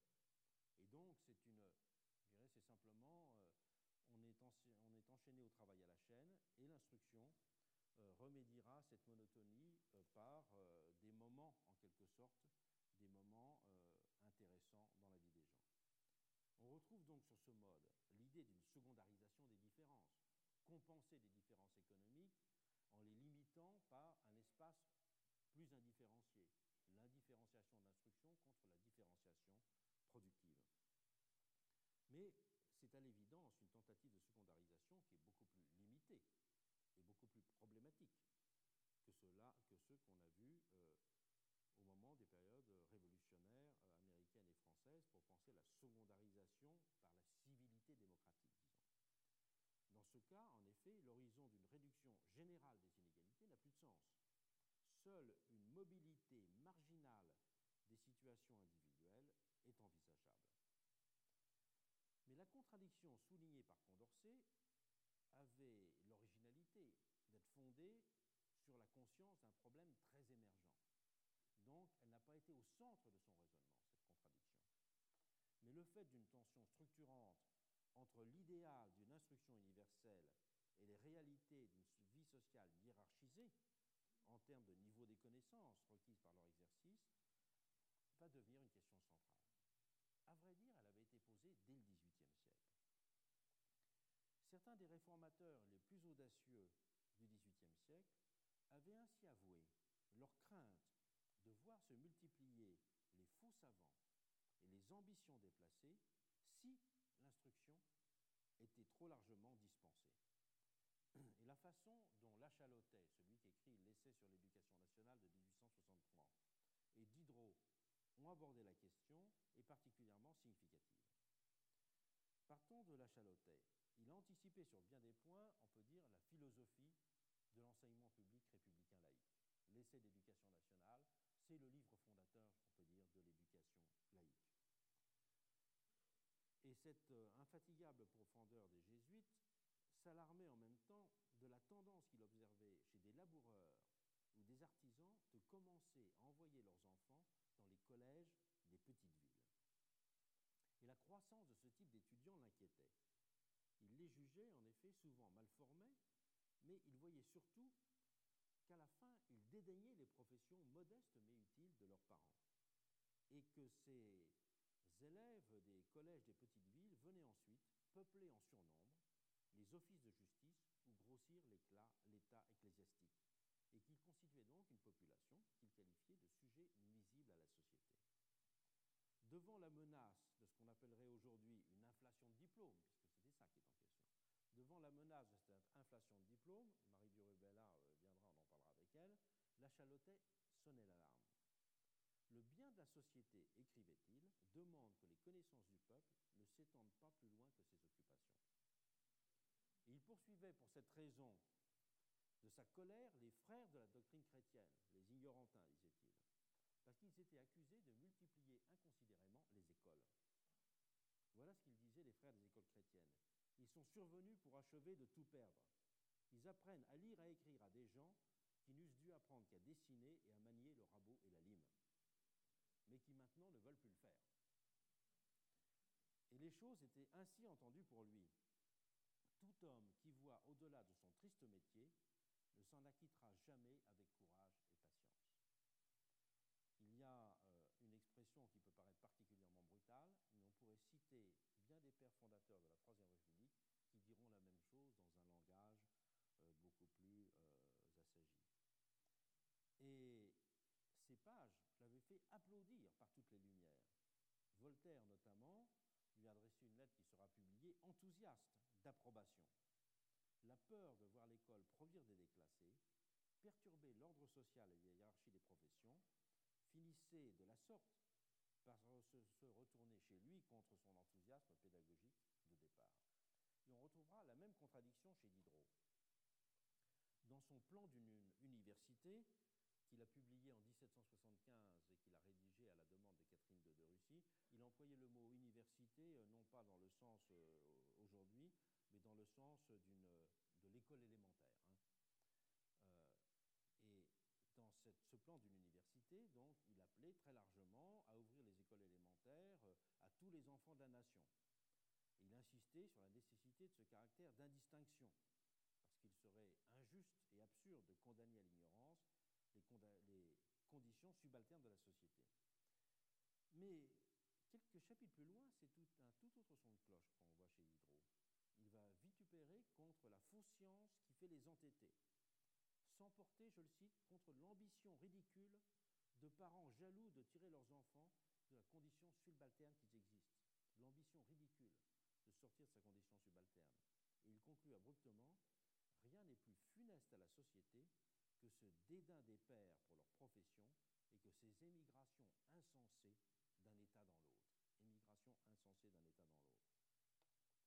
On ne saurait voir dans ces propos de Diderot et de Lachalotet une simple survivance du passé, une résurgence accidentelle d'antiques préjugés dans un discours précurseur. Ils sont au contraire pleinement modernes.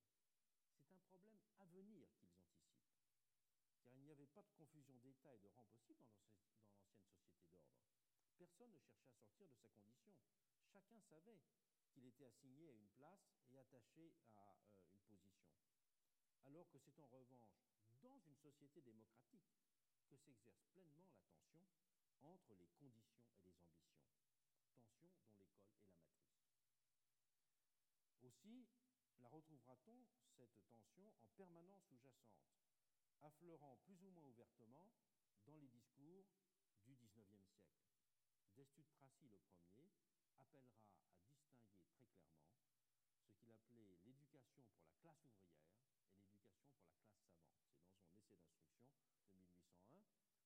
Vous savez, Tracy est une grande, une grande figure de l'idéologie. Et dans le journal La Décade, il y aura deux articles enthousiastes sur ce livre de Destutt Tracy qui euh, appelait à distinguer justement l'éducation de la classe ouvrière et de la classe savante. On a presque l'impression qu'on est dans la sociologie bourdieusienne des années 1960. Et au moment où fixe le système français d'enseignement sous la monarchie juillet, on verra toujours se multiplier les mises en garde contre le mauvais petit savoir populaire et le danger de voir proliférer les ingrats, les frustrés et les mécontents par le biais d'une ouverture inconsidérée des portes de l'école car avant même que la sociologie n'ait commencé à l'établir, on avait alors bien compris intuitivement que ce sont les faux savants et les déclassés qui font les révolutions. Et la révolution justement, l'attention portée à l'instruction publique y a été inséparable aussi de ce souci de faire coïncider les places et les degrés d'instruction. Talleyrand l'a dit, Rome l'a dit, c'était répété euh, à plusieurs reprises. Quelle était la solution française à cette contradiction? La solution française à cette difficulté était de lier une très stricte des hiérarchies de niveau d'enseignement pour la masse à la perspective au sommet d'une démocratisation affirmée du recrutement des élites. C'est le modèle de ce qu'on peut appeler une méritocratie de sommet. C'est la façon dont la société française a résolu cette, euh, cette tension, cette tension euh, dont l'école est la matrice. La méritocratie de sommet, elle se définit donc par deux objectifs, classer et démocratiser. Corriger les inégalités, classer les hommes, mais aussi démocratiser les inévitables distinctions fonctionnelles entre les hommes. Pour cela, démocratiser et hiérarchiser ont été dès l'origine des impératifs superposés. D'où l'attention qui était portée dans les différents projets de l'époque révolutionnaire à l'organisation des différents degrés de l'instruction, allant des écoles élémentaires ouvertes à tous aux grandes écoles techniques les plus spécialisées réservées à une élite. Et on peut parler d'une véritable obsession de la hiérarchie dans les projets révolutionnaires. Alors le vocabulaire change. On parle de gymnase, d'institut, de lycée, d'écoles spéciales, élémentaires, supérieures, centrales, petites, etc. Mais il n'y a aucun système qui est proposé moins de 4 ou 5 niveaux d'enseignement très hiérarchisés. Et fait significatif, l'attention a toujours été portée aux deux extrêmes. L'école élémentaire ou primaire d'un côté et la formation de l'élite de l'autre. Mais très vite, en fait, c'est la seule configuration du sommet de la pyramide qui a mobilisé l'attention. Il faut attendre 1833 et la fameuse loi Guizot pour que l'organisation d'enseignement primaire commence à recevoir euh, une réponse pour l'ensemble du territoire, alors que c'est dès le directoire et dès le consulat que sont mis sur pied la plupart des grandes écoles qui, encore aujourd'hui, continuent à dominer le système français. Et comment comprendre cette priorité qui était donnée à l'institution de l'élitisme républicain On peut certes d'abord invoquer des raisons matérielles. Elles l'ont été souvent pendant la Révolution. Tant il est effectivement plus facile et évidemment moins coûteux de créer une poignée d'établissements supérieurs que de mettre en place des dizaines de milliers d'écoles primaires sur le territoire, y compris d'écoles secondaires. L'argument a souvent été discuté. Mais on sent bien qu'il ne s'agit pas que de cela et qu'il y a quelque chose de beaucoup plus essentiel qui est en jeu. Comment le qualifier? Les révolutionnaires français, ils sont restés largement immergés dans une culture politique que l'on pourrait dire rationaliste aristocratique. Culture dont un Turgot, par exemple, et même Condorcet, a été une des figures exemplaires. Ainsi qu'on peut citer aussi le Mercier de la Rivière, celui qui écrit L'ordre naturel essentiel des sociétés politiques. Le Mercier de la Rivière, qui d'ailleurs, en même temps qu'il publiait L'ordre essentiel et naturel des sociétés politiques, a publié un traité d'instruction publique. C'est une chose méconnue, mais qui est très, très importante. L'idéal libéral démocratique s'est ainsi confondu avec celui de la mise en place d'un gouvernement rationnel. Et pour cela, l'important été de constituer, je reprends une expression qui fera Flores à la fin du XIXe siècle, été de constituer une tête de peuple. La question de la démocratisation, c'est celle de la tête de peuple. Et la démocratie, dans ce cas, n'est pas du tout comprise comme le pouvoir de l'opinion ou l'expression de la diversité des intérêts. Elle est de l'ordre d'une méthode ouverte de production des élites. Et rien ne témoigne mieux de cette conception dès la Révolution qu'une pétition qui est présentée par le département de Paris avec les sections et toutes les sociétés populaires le 15 septembre 1793 à la Convention car elle constitue un témoignage symptomatique d'une vision progressiste de l'enseignement inscrite dans une, approche totalement hiérarchique démocratique. Dans cette pétition, on parle sans surprise d'articuler les gymnases, les instituts, les lycées. Ils ont leur vocabulaire particulier. Mais la pétition, elle est surtout marquée par une sorte d'obsession de déceler au plus profond de la société ceux que l'on pourrait appeler les génies cachés. On a dit que Monge avait été associé à la rédaction de cette pétition. Monge, vous savez, qui sera avec Fourcroy les créateurs de l'école polytechnique, et Monge, qui avait été un de ceux qui avait mis au point le système de sélection euh, scientifique des étudiants pour les écoles militaires, obsédé de la sélection. Et ce n'est pas sans importance euh, qu'il ait donc euh, mis la main à cette pétition. Et l'élément remarquable de cette pétition, c'est qu'elle a été directement cautionnée par les sections et les sociétés populaires. Si c'était une pétition qui en sous-main avait été l'œuvre de Monge, on pourrait dire c'est normal, c'est une pétition élitiste, c'est une pétition fondée sur une vision de la sélection euh, telle qu'il l'a pratiquée. Non, cette obsession de trouver au plus profond des villages français les génies pour les amener au sommet de la société, c'était les sociétés populaires elles-mêmes qui ont cela comme essentiel. Voilà ce que dit par exemple cette, euh, cette pétition. Lorsque dans 25 millions d'hommes, il naît un enfant, il est d'abord probable qu'il ne sera qu'un homme ordinaire. Mais il y a aussi la chance que la nature lui aura accordé quelques grandes qualités. Si donc la nation entend bien ses intérêts, si elle veut profiter de tous ses avantages, elle ne doit pas perdre de vue cet enfant quelque part qu'il soit né. ils prennent l'exemple d'un enfant supérieurement intelligent, né chez de modestes pasteurs des plateaux de la Lozère, et dont les talents resteront sous-exploités s'il n'est pas extrait de son milieu peu stimulant. Et un tel inaccomplissement, dit la pétition, est un gâchis pour l'individu, mais surtout une perte pour la nation, qui aurait pu bénéficier de la Constitution, la contribution d'une intelligence supérieure. L'égalité, telle que l'explique cette pétition, c'est d'abord, elle est d'abord comprise dans le fait d'aller chercher partout ses talents, plus que de penser une éducation identique pour tous ou à l'idée d'une promotion générale. La pétition parle ainsi de façon imagée d'explorer tous les souterrains, d'explorer les greniers où vivent les plus pauvres des citoyens pour voir si un Newton n'y serait pas, serait pas caché. Et donc, euh, la démocratisation, c'est de trouver des Newtons et non pas de produire des petits Français. C'est donc le lien entre le plus haut et le plus bas, c'est dans le lien entre le plus haut et le plus bas que l'on voit l'essence de l'égalité et l'application de l'ouverture des positions de tous au talent. Diderot avait d'ailleurs déjà donné une formulation frappante dans son plan d'université.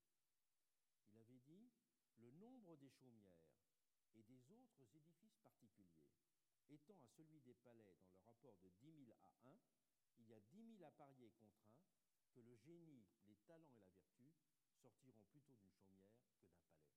Mais donc, la démocratisation, c'était sortir le génie de la chaumière et pas améliorer le sort des chaumières. Et donc c'est la situation des génies, ceux qui incarnent le talent absolu, et non celle des hommes ordinaires, qui est ainsi censée mesurer l'état de l'égalité.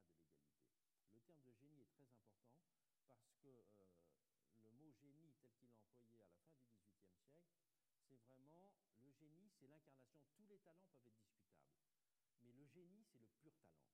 C'est-à-dire que euh, la définition absolue du talent, c'est le génie. Et donc, euh, rechercher le génie, c'est bien rechercher ce qu'il y a, la véritable nature de la, de la différence. Et c'est pour ça qu'on peut parler d'une méritocratie de sommet ou d'un élitisme républicain. Et cette vision fera en permanence consensus dans la France du XVIIIe siècle, parce qu'elle a constitué aussi, c'est très important, le plus petit dénominateur commun entre conservateurs et progressistes. Les conservateurs, en effet, n'ont cessé de redouter les effets d'une scolarisation désordonnée, j'en ai donné des exemples tout à l'heure, génératrice à leurs yeux de frustration ou d'ambition déplacée. Et c'est un thème que l'on retrouvera aussi bien chez Victor Cousin et Guizot que chez Jules Simon.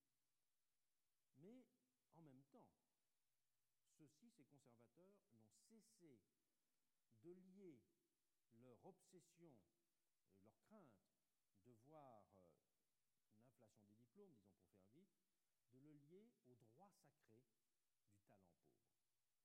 Donc on affirme les droits sacrés du talent exceptionnel pour mieux limiter le développement des talents ordinaires. À gauche, sentiment, à l'inverse, qu'une voie à la promotion de tous s'en trouverait symboliquement quand un modeste fils du peuple, était reçu dans un établissement de prestige. D'où une conception de l'égalité définie par la possibilité d'une rupture spectaculaire exemplaire avec l'ordre quotidien des inégalités. L'ordre, l'égalité est pensée dans ce cas comme un rachat des apparences, un signe et une promesse à la fois. Elle est mesurée par la possibilité que tous ont d'accéder à l'élite et non pas à l'aune d'un quelconque indice de progression moyenne des conditions sociales. L'attention prioritaire qui est portée au sommet de la pyramide, c'est-à-dire aux grandes écoles, trouve là sa raison d'être. Et c'est pour cela que le concours comme méthode de sélection et la bourse comme moyen de promotion ont fait système avec cette vision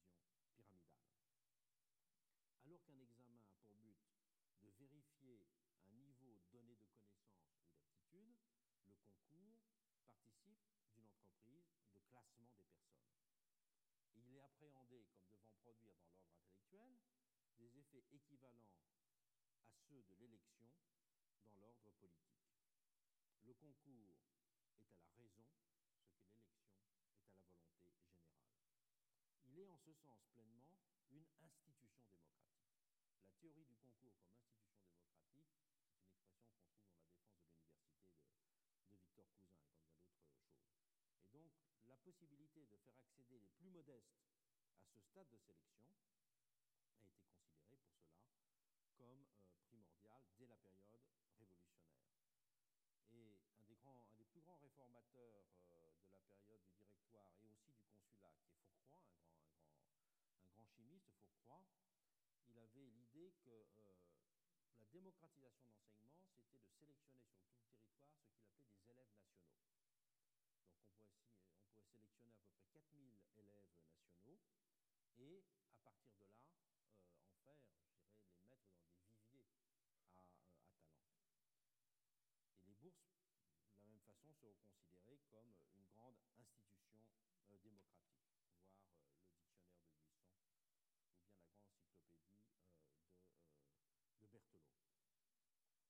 En même temps, d'ailleurs, qu'il y a toute cette idéologie, je dirais, de la bourse et du concours, il faut voir quand j'ai fait la statistique d'un document parlementaire de 1833, qu'en 1833 en France, il n'y a que 1600 boursiers, boursiers dans les collèges royaux. Et comme ils étaient boursiers sur des périodes de 7 ans, ça veut dire que chaque année, il y avait 250 nouveaux boursiers. Et la statistique de ces boursiers montre qu'il n'y en en avait que 2% euh, qui étaient des enfants de pauvres. 90%, ce sont des enfants dont les parents ont rendu les services à l'État. C'est-à-dire déjà, on favorisait les fonctionnaires. C'était euh, les militaires, les fonctions judiciaires, les fonctions publiques, les fonctionnaires modestes et méritants. Voilà, on promouvait les fonctionnaires modestes et méritants. C'était ça la grande idée euh, méritocratique de la, de la période. En même temps, on récompensait ceux qui avaient été courageux politiquement. Les, enfants de, héros troubles de 32 ou des victimes de juillet 1830 avaient des bourses. Et les enfants de pauvres, sur 250, j'ai trouvé 4 cas. Donc ce n'est pas euh, beaucoup. Bien sûr, l'école polytechnique a été au cœur de cet imaginaire.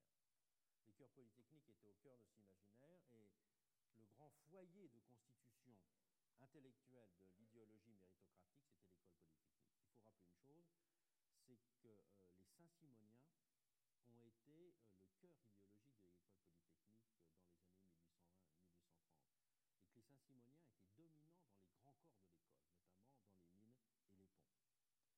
Et que les plus grandes figures du Saint-Simonisme, Prosper Enfantin, Michel Chevalier, Jean Reynaud, etc., ils étaient ingénieurs des mines ou, ingénieurs des, ou ingénieurs des ponts et que quand ils appelleront à faire triompher ce qu'ils appelaient le règne exclusif du mérite et de la capacité, eh bien, euh, euh, c'était leur vision saint-simonienne était complètement accordée, je dirais, à ce qu'était euh, l'idéologie de, du saint-simonisme.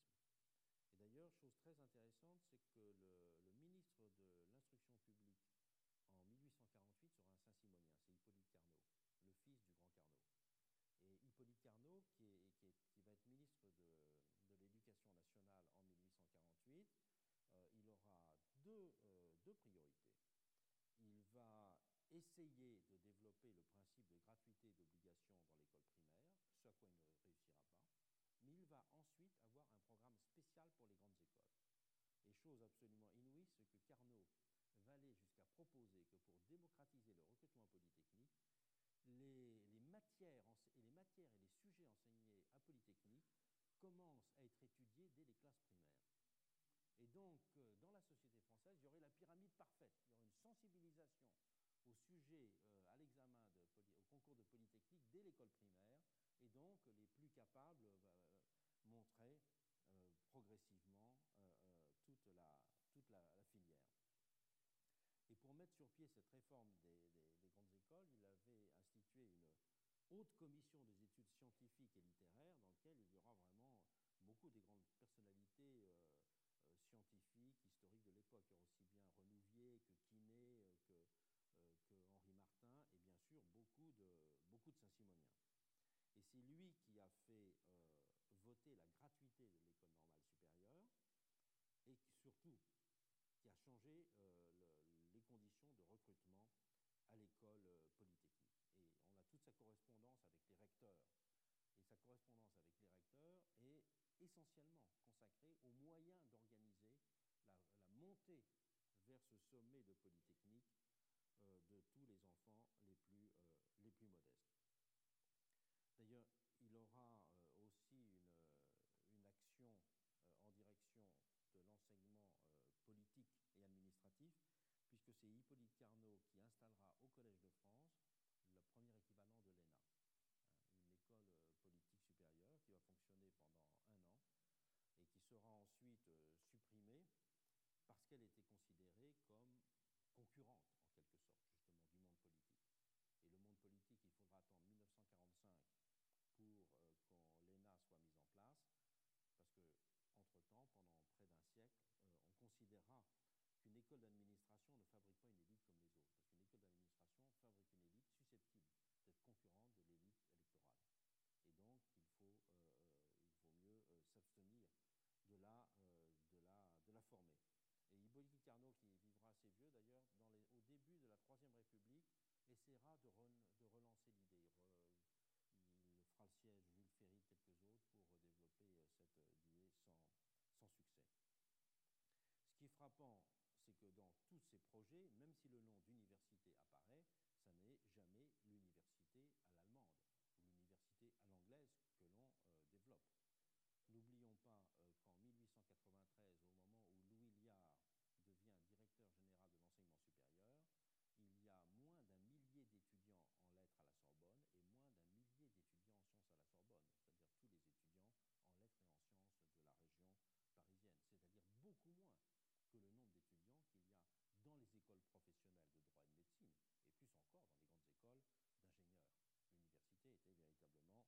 L'université était véritablement, dans cette perspective-là, véritablement euh, secondarisée. Ce qui est frappant, c'est cette période, cette vision de l'élitisme républicain, cette vision d'une méritocratie de sommet, ne trouvera que de très, un très faible nombre de contradicteurs. Il y a trois noms qui apparaissent comme des contradicteurs euh, au XIXe siècle, sous des formes différentes et avec un écho de toute façon bien faible et bien assourdi. Le premier auquel on peut penser, euh, c'est celui qui, euh, le premier, a dénoncé une, une de l'enseignement comme ayant pour but de faire intérioriser la croyance dans l'inégalité des intelligences.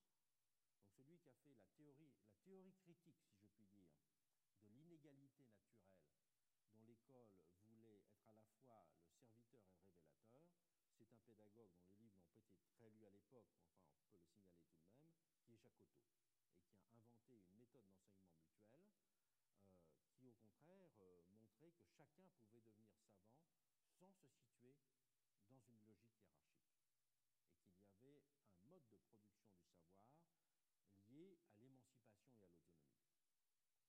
Je vous sur ce plan-là, il y a un livre qui s'appelle Le Maître ignorant, qui était écrit par Jacques Rancière et qui est un résumé en quelque sorte de, l'œuvre et de l'ambition de l'ambition de Jacques Otto. Il y a un deuxième nom auquel on peut penser qui est très intéressant, un peu plus tard dans le siècle, c'est celui de Courcelles-Séneuil. Courcelles Séneuil est un économiste et un juriste extrêmement original, notamment parce qu'il a été le premier à faire une véritable théorie de l'entreprise, qui n'existait pas avant. Et Courcelles Séneuil, euh, qui écrivait beaucoup dans l'économiste français, a publié une étude, une série d'études sur euh, ce qu'il appelait le mandarinat français et les privilèges de diplôme et d'école, en montrant tout simplement comment euh, le développement du système des grandes écoles était simplement un mode de recréation de castes prétendument démocratiques, mais qui était, qui était tout de même euh, devenait un système de castes. Et eh bien, Courcelles Sénat, il n'a pas été très bien reçu parce qu'il était obligé d'émigrer au Chili pour continuer à trouver un emploi. Où il est devenu euh, conseiller économique du gouvernement chilien dans les années 1870-1880. Donc, critiquer le mandarinat français et les privilèges de diplôme ne lui avait ouvert une brillante carrière. Le troisième nom auquel on peut penser, c'est un, euh, un, philosophe républicain, mais qui sera vraiment le seul de son espèce, qui est, un, de sensibilité très solidariste, c'est Henri Marion. Henri Marion est un des seuls à avoir dénoncé dans les revues officielles de l'époque, hein, c'est-à-dire la Revue internationale de l'enseignement et la Revue pédagogique, avoir dénoncé ce qu'il appelait la rage de classement et de comparaison de la France. Dans une série euh, d'articles, il a été sur ce point extrêmement, euh, extrêmement brutal. D'ailleurs, des articles très intéressants où il euh, relate notamment des expériences, des expériences qui avaient lieu en Uruguay, où on essayait de, motiver les élèves en leur donnant des jetons de mérite. Ces jetons de mérite qui, après, se, se transformaient en espèces sonnantes et, euh, trébuchante. D'ailleurs, dans le seul domaine de l'idéal méritocratique, dans la fonction publique, euh, une figure qui a joué un rôle très important aussi, parce qu'il a eu beaucoup d'écho en Angleterre, c'est Charles Duveyrier. Charles Duveyrier, dans ses lettres politiques, avait, qui sont de 1843, il a anticipé, c'est aussi un Saint-Simonien, Charles Duveyrier, il a aussi anticipé tout un, ensemble des thèmes que reprendra Hippolyte Carnot. Qui est intéressant, et il sera un des premiers à proposer, avant même Carnot, l'idée d'une école nationale d'administration. Et ce qui est intéressant, c'est que Charles Duveyrier sera considéré comme un père fondateur par Trevelyan, qui est, lui, euh, l'auteur du fameux rapport sur l'organisation du civil service en Angleterre. Donc au moment où on réformera le civil service en Angleterre en 1854, la grande influence dont se réclamera Trevelyan, c'est Charles Duveyrier, une influence, une influence euh, française. Que cette, euh, cette vision méritocratique, elle dessine ce qu'on pourrait appeler une méritocratie de classement. Une méritocratie de classement qui est fondée sur une échelle supposée objective des talents et des capacités. Ce qui est important, c'est de souligner que cette invention, on peut dire cette invention révolutionnaire de la méritocratie de classement, elle était en rupture avec la vision utilitariste du XVIIIe siècle. Car la vision utilitariste du XVIIIe siècle mettait plutôt sur les œuvres des individus et non pas sur leur qualité intrinsèque. Je cite Dolbach dans sa théologie portative. Les lois de l'équité, écrit-il, demande que dans une nation, les citoyens soient récompensés ou punis à proportion des avantages qu'ils procurent ou des maux qu'ils font à leurs concitoyens. Une définition utilitariste pure. Rousseau, qui de ce point de vue-là partageait ce point de vue, c'est dans le sur l'origine et les fondements de l'inégalité, les rangs des citoyens doivent être réglés non sur leur mérite personnel, mais sur les services réels qu'ils rendent à l'État et qui sont susceptibles d'une estimation plus exacte. Donc, c'était une attaque contre l'idée de mérite, directement. Les services, pourrait-on dire, l'emportaient sur les talents. Donc la vision utilitariste, s'il y a une méritocratie, c'est une méritocratie de services. Et c'est pour cela d'ailleurs qu'une partie de la noblesse essaiera de, montrer qu'elle pourrait évoluer vers une, noblesse de, de service. c'est un grand thème des travaux de Denis Richer et de, et aux États-Unis et de David Bien aux États-Unis. Et donc la distance avec les inégalités fondées sur la naissance était ainsi solidement assurée. Et au moment de la déclaration des droits de l'homme citoyens, l'idée que les distinctions légitimes pouvaient être fondées sur les services rendus et les actions était assez. On peut donc dire qu'il y a eu un glissement interne aux notions de mérite et de talent qui s'est opéré pendant la Révolution. La différence avec la philosophie méritocratique américaine est là éclatante. En Amérique, ce sont en effet les actions et les services qui sont restés au contraire la mesure des talents. Et c'est le marché, et non l'école, qui en est considéré comme la mesure. Le fait que l'école n'ait joué outre-Atlantique qu'un rôle, marginal dans la détermination des hiérarchies sociales a d'ailleurs frappé les voyageurs des années 1830, de même que l'absence d'école, pratiquement d'école technique avancée. C'est une remarque que fait Michel Chevalier. Michel Chevalier était très frappé par le fait, il le dit, qu'en fait d'éducation industrielle, il n'y a ainsi que l'apprentissage. Lui qui est un polytechnicien euh, du corps des mines, euh, pour lui c'était une des choses qui l'a extrêmement frappé. On peut parler dans ce cas-là, dans une société où les diplômes ne jouent qu'un rôle subalterne, d'une méritocratie de marché. Il faut souligner d'ailleurs que Tocqueville ne dit rien de l'école en Amérique. Il parle de toutes les institutions qui font de l'école. On n'imagine pas que quelqu'un voyage en France sans parler de l'école. La Tocqueville a voyagé aux États-Unis sans parler de l'école. Entre la France et l'Amérique, il y avait bien de la sorte deux façons de concevoir l'égalité d'opportunité. Fait que des professions soient ouvertes à tous, open to all. Il s'agissait de faire ses preuves dans la vie d'un côté, la vision américaine, tandis qu'il fallait prouver son talent à l'école de l'autre. Faire ses preuves, prouver son talent. Voilà deux façons complètement distinctes de penser euh, la question euh, euh, de la méritocratie et donc de penser la question de l'égalité. J'arrête là euh, pour cette année et l'an prochain, nous continuerons euh, ce voyage euh, dans la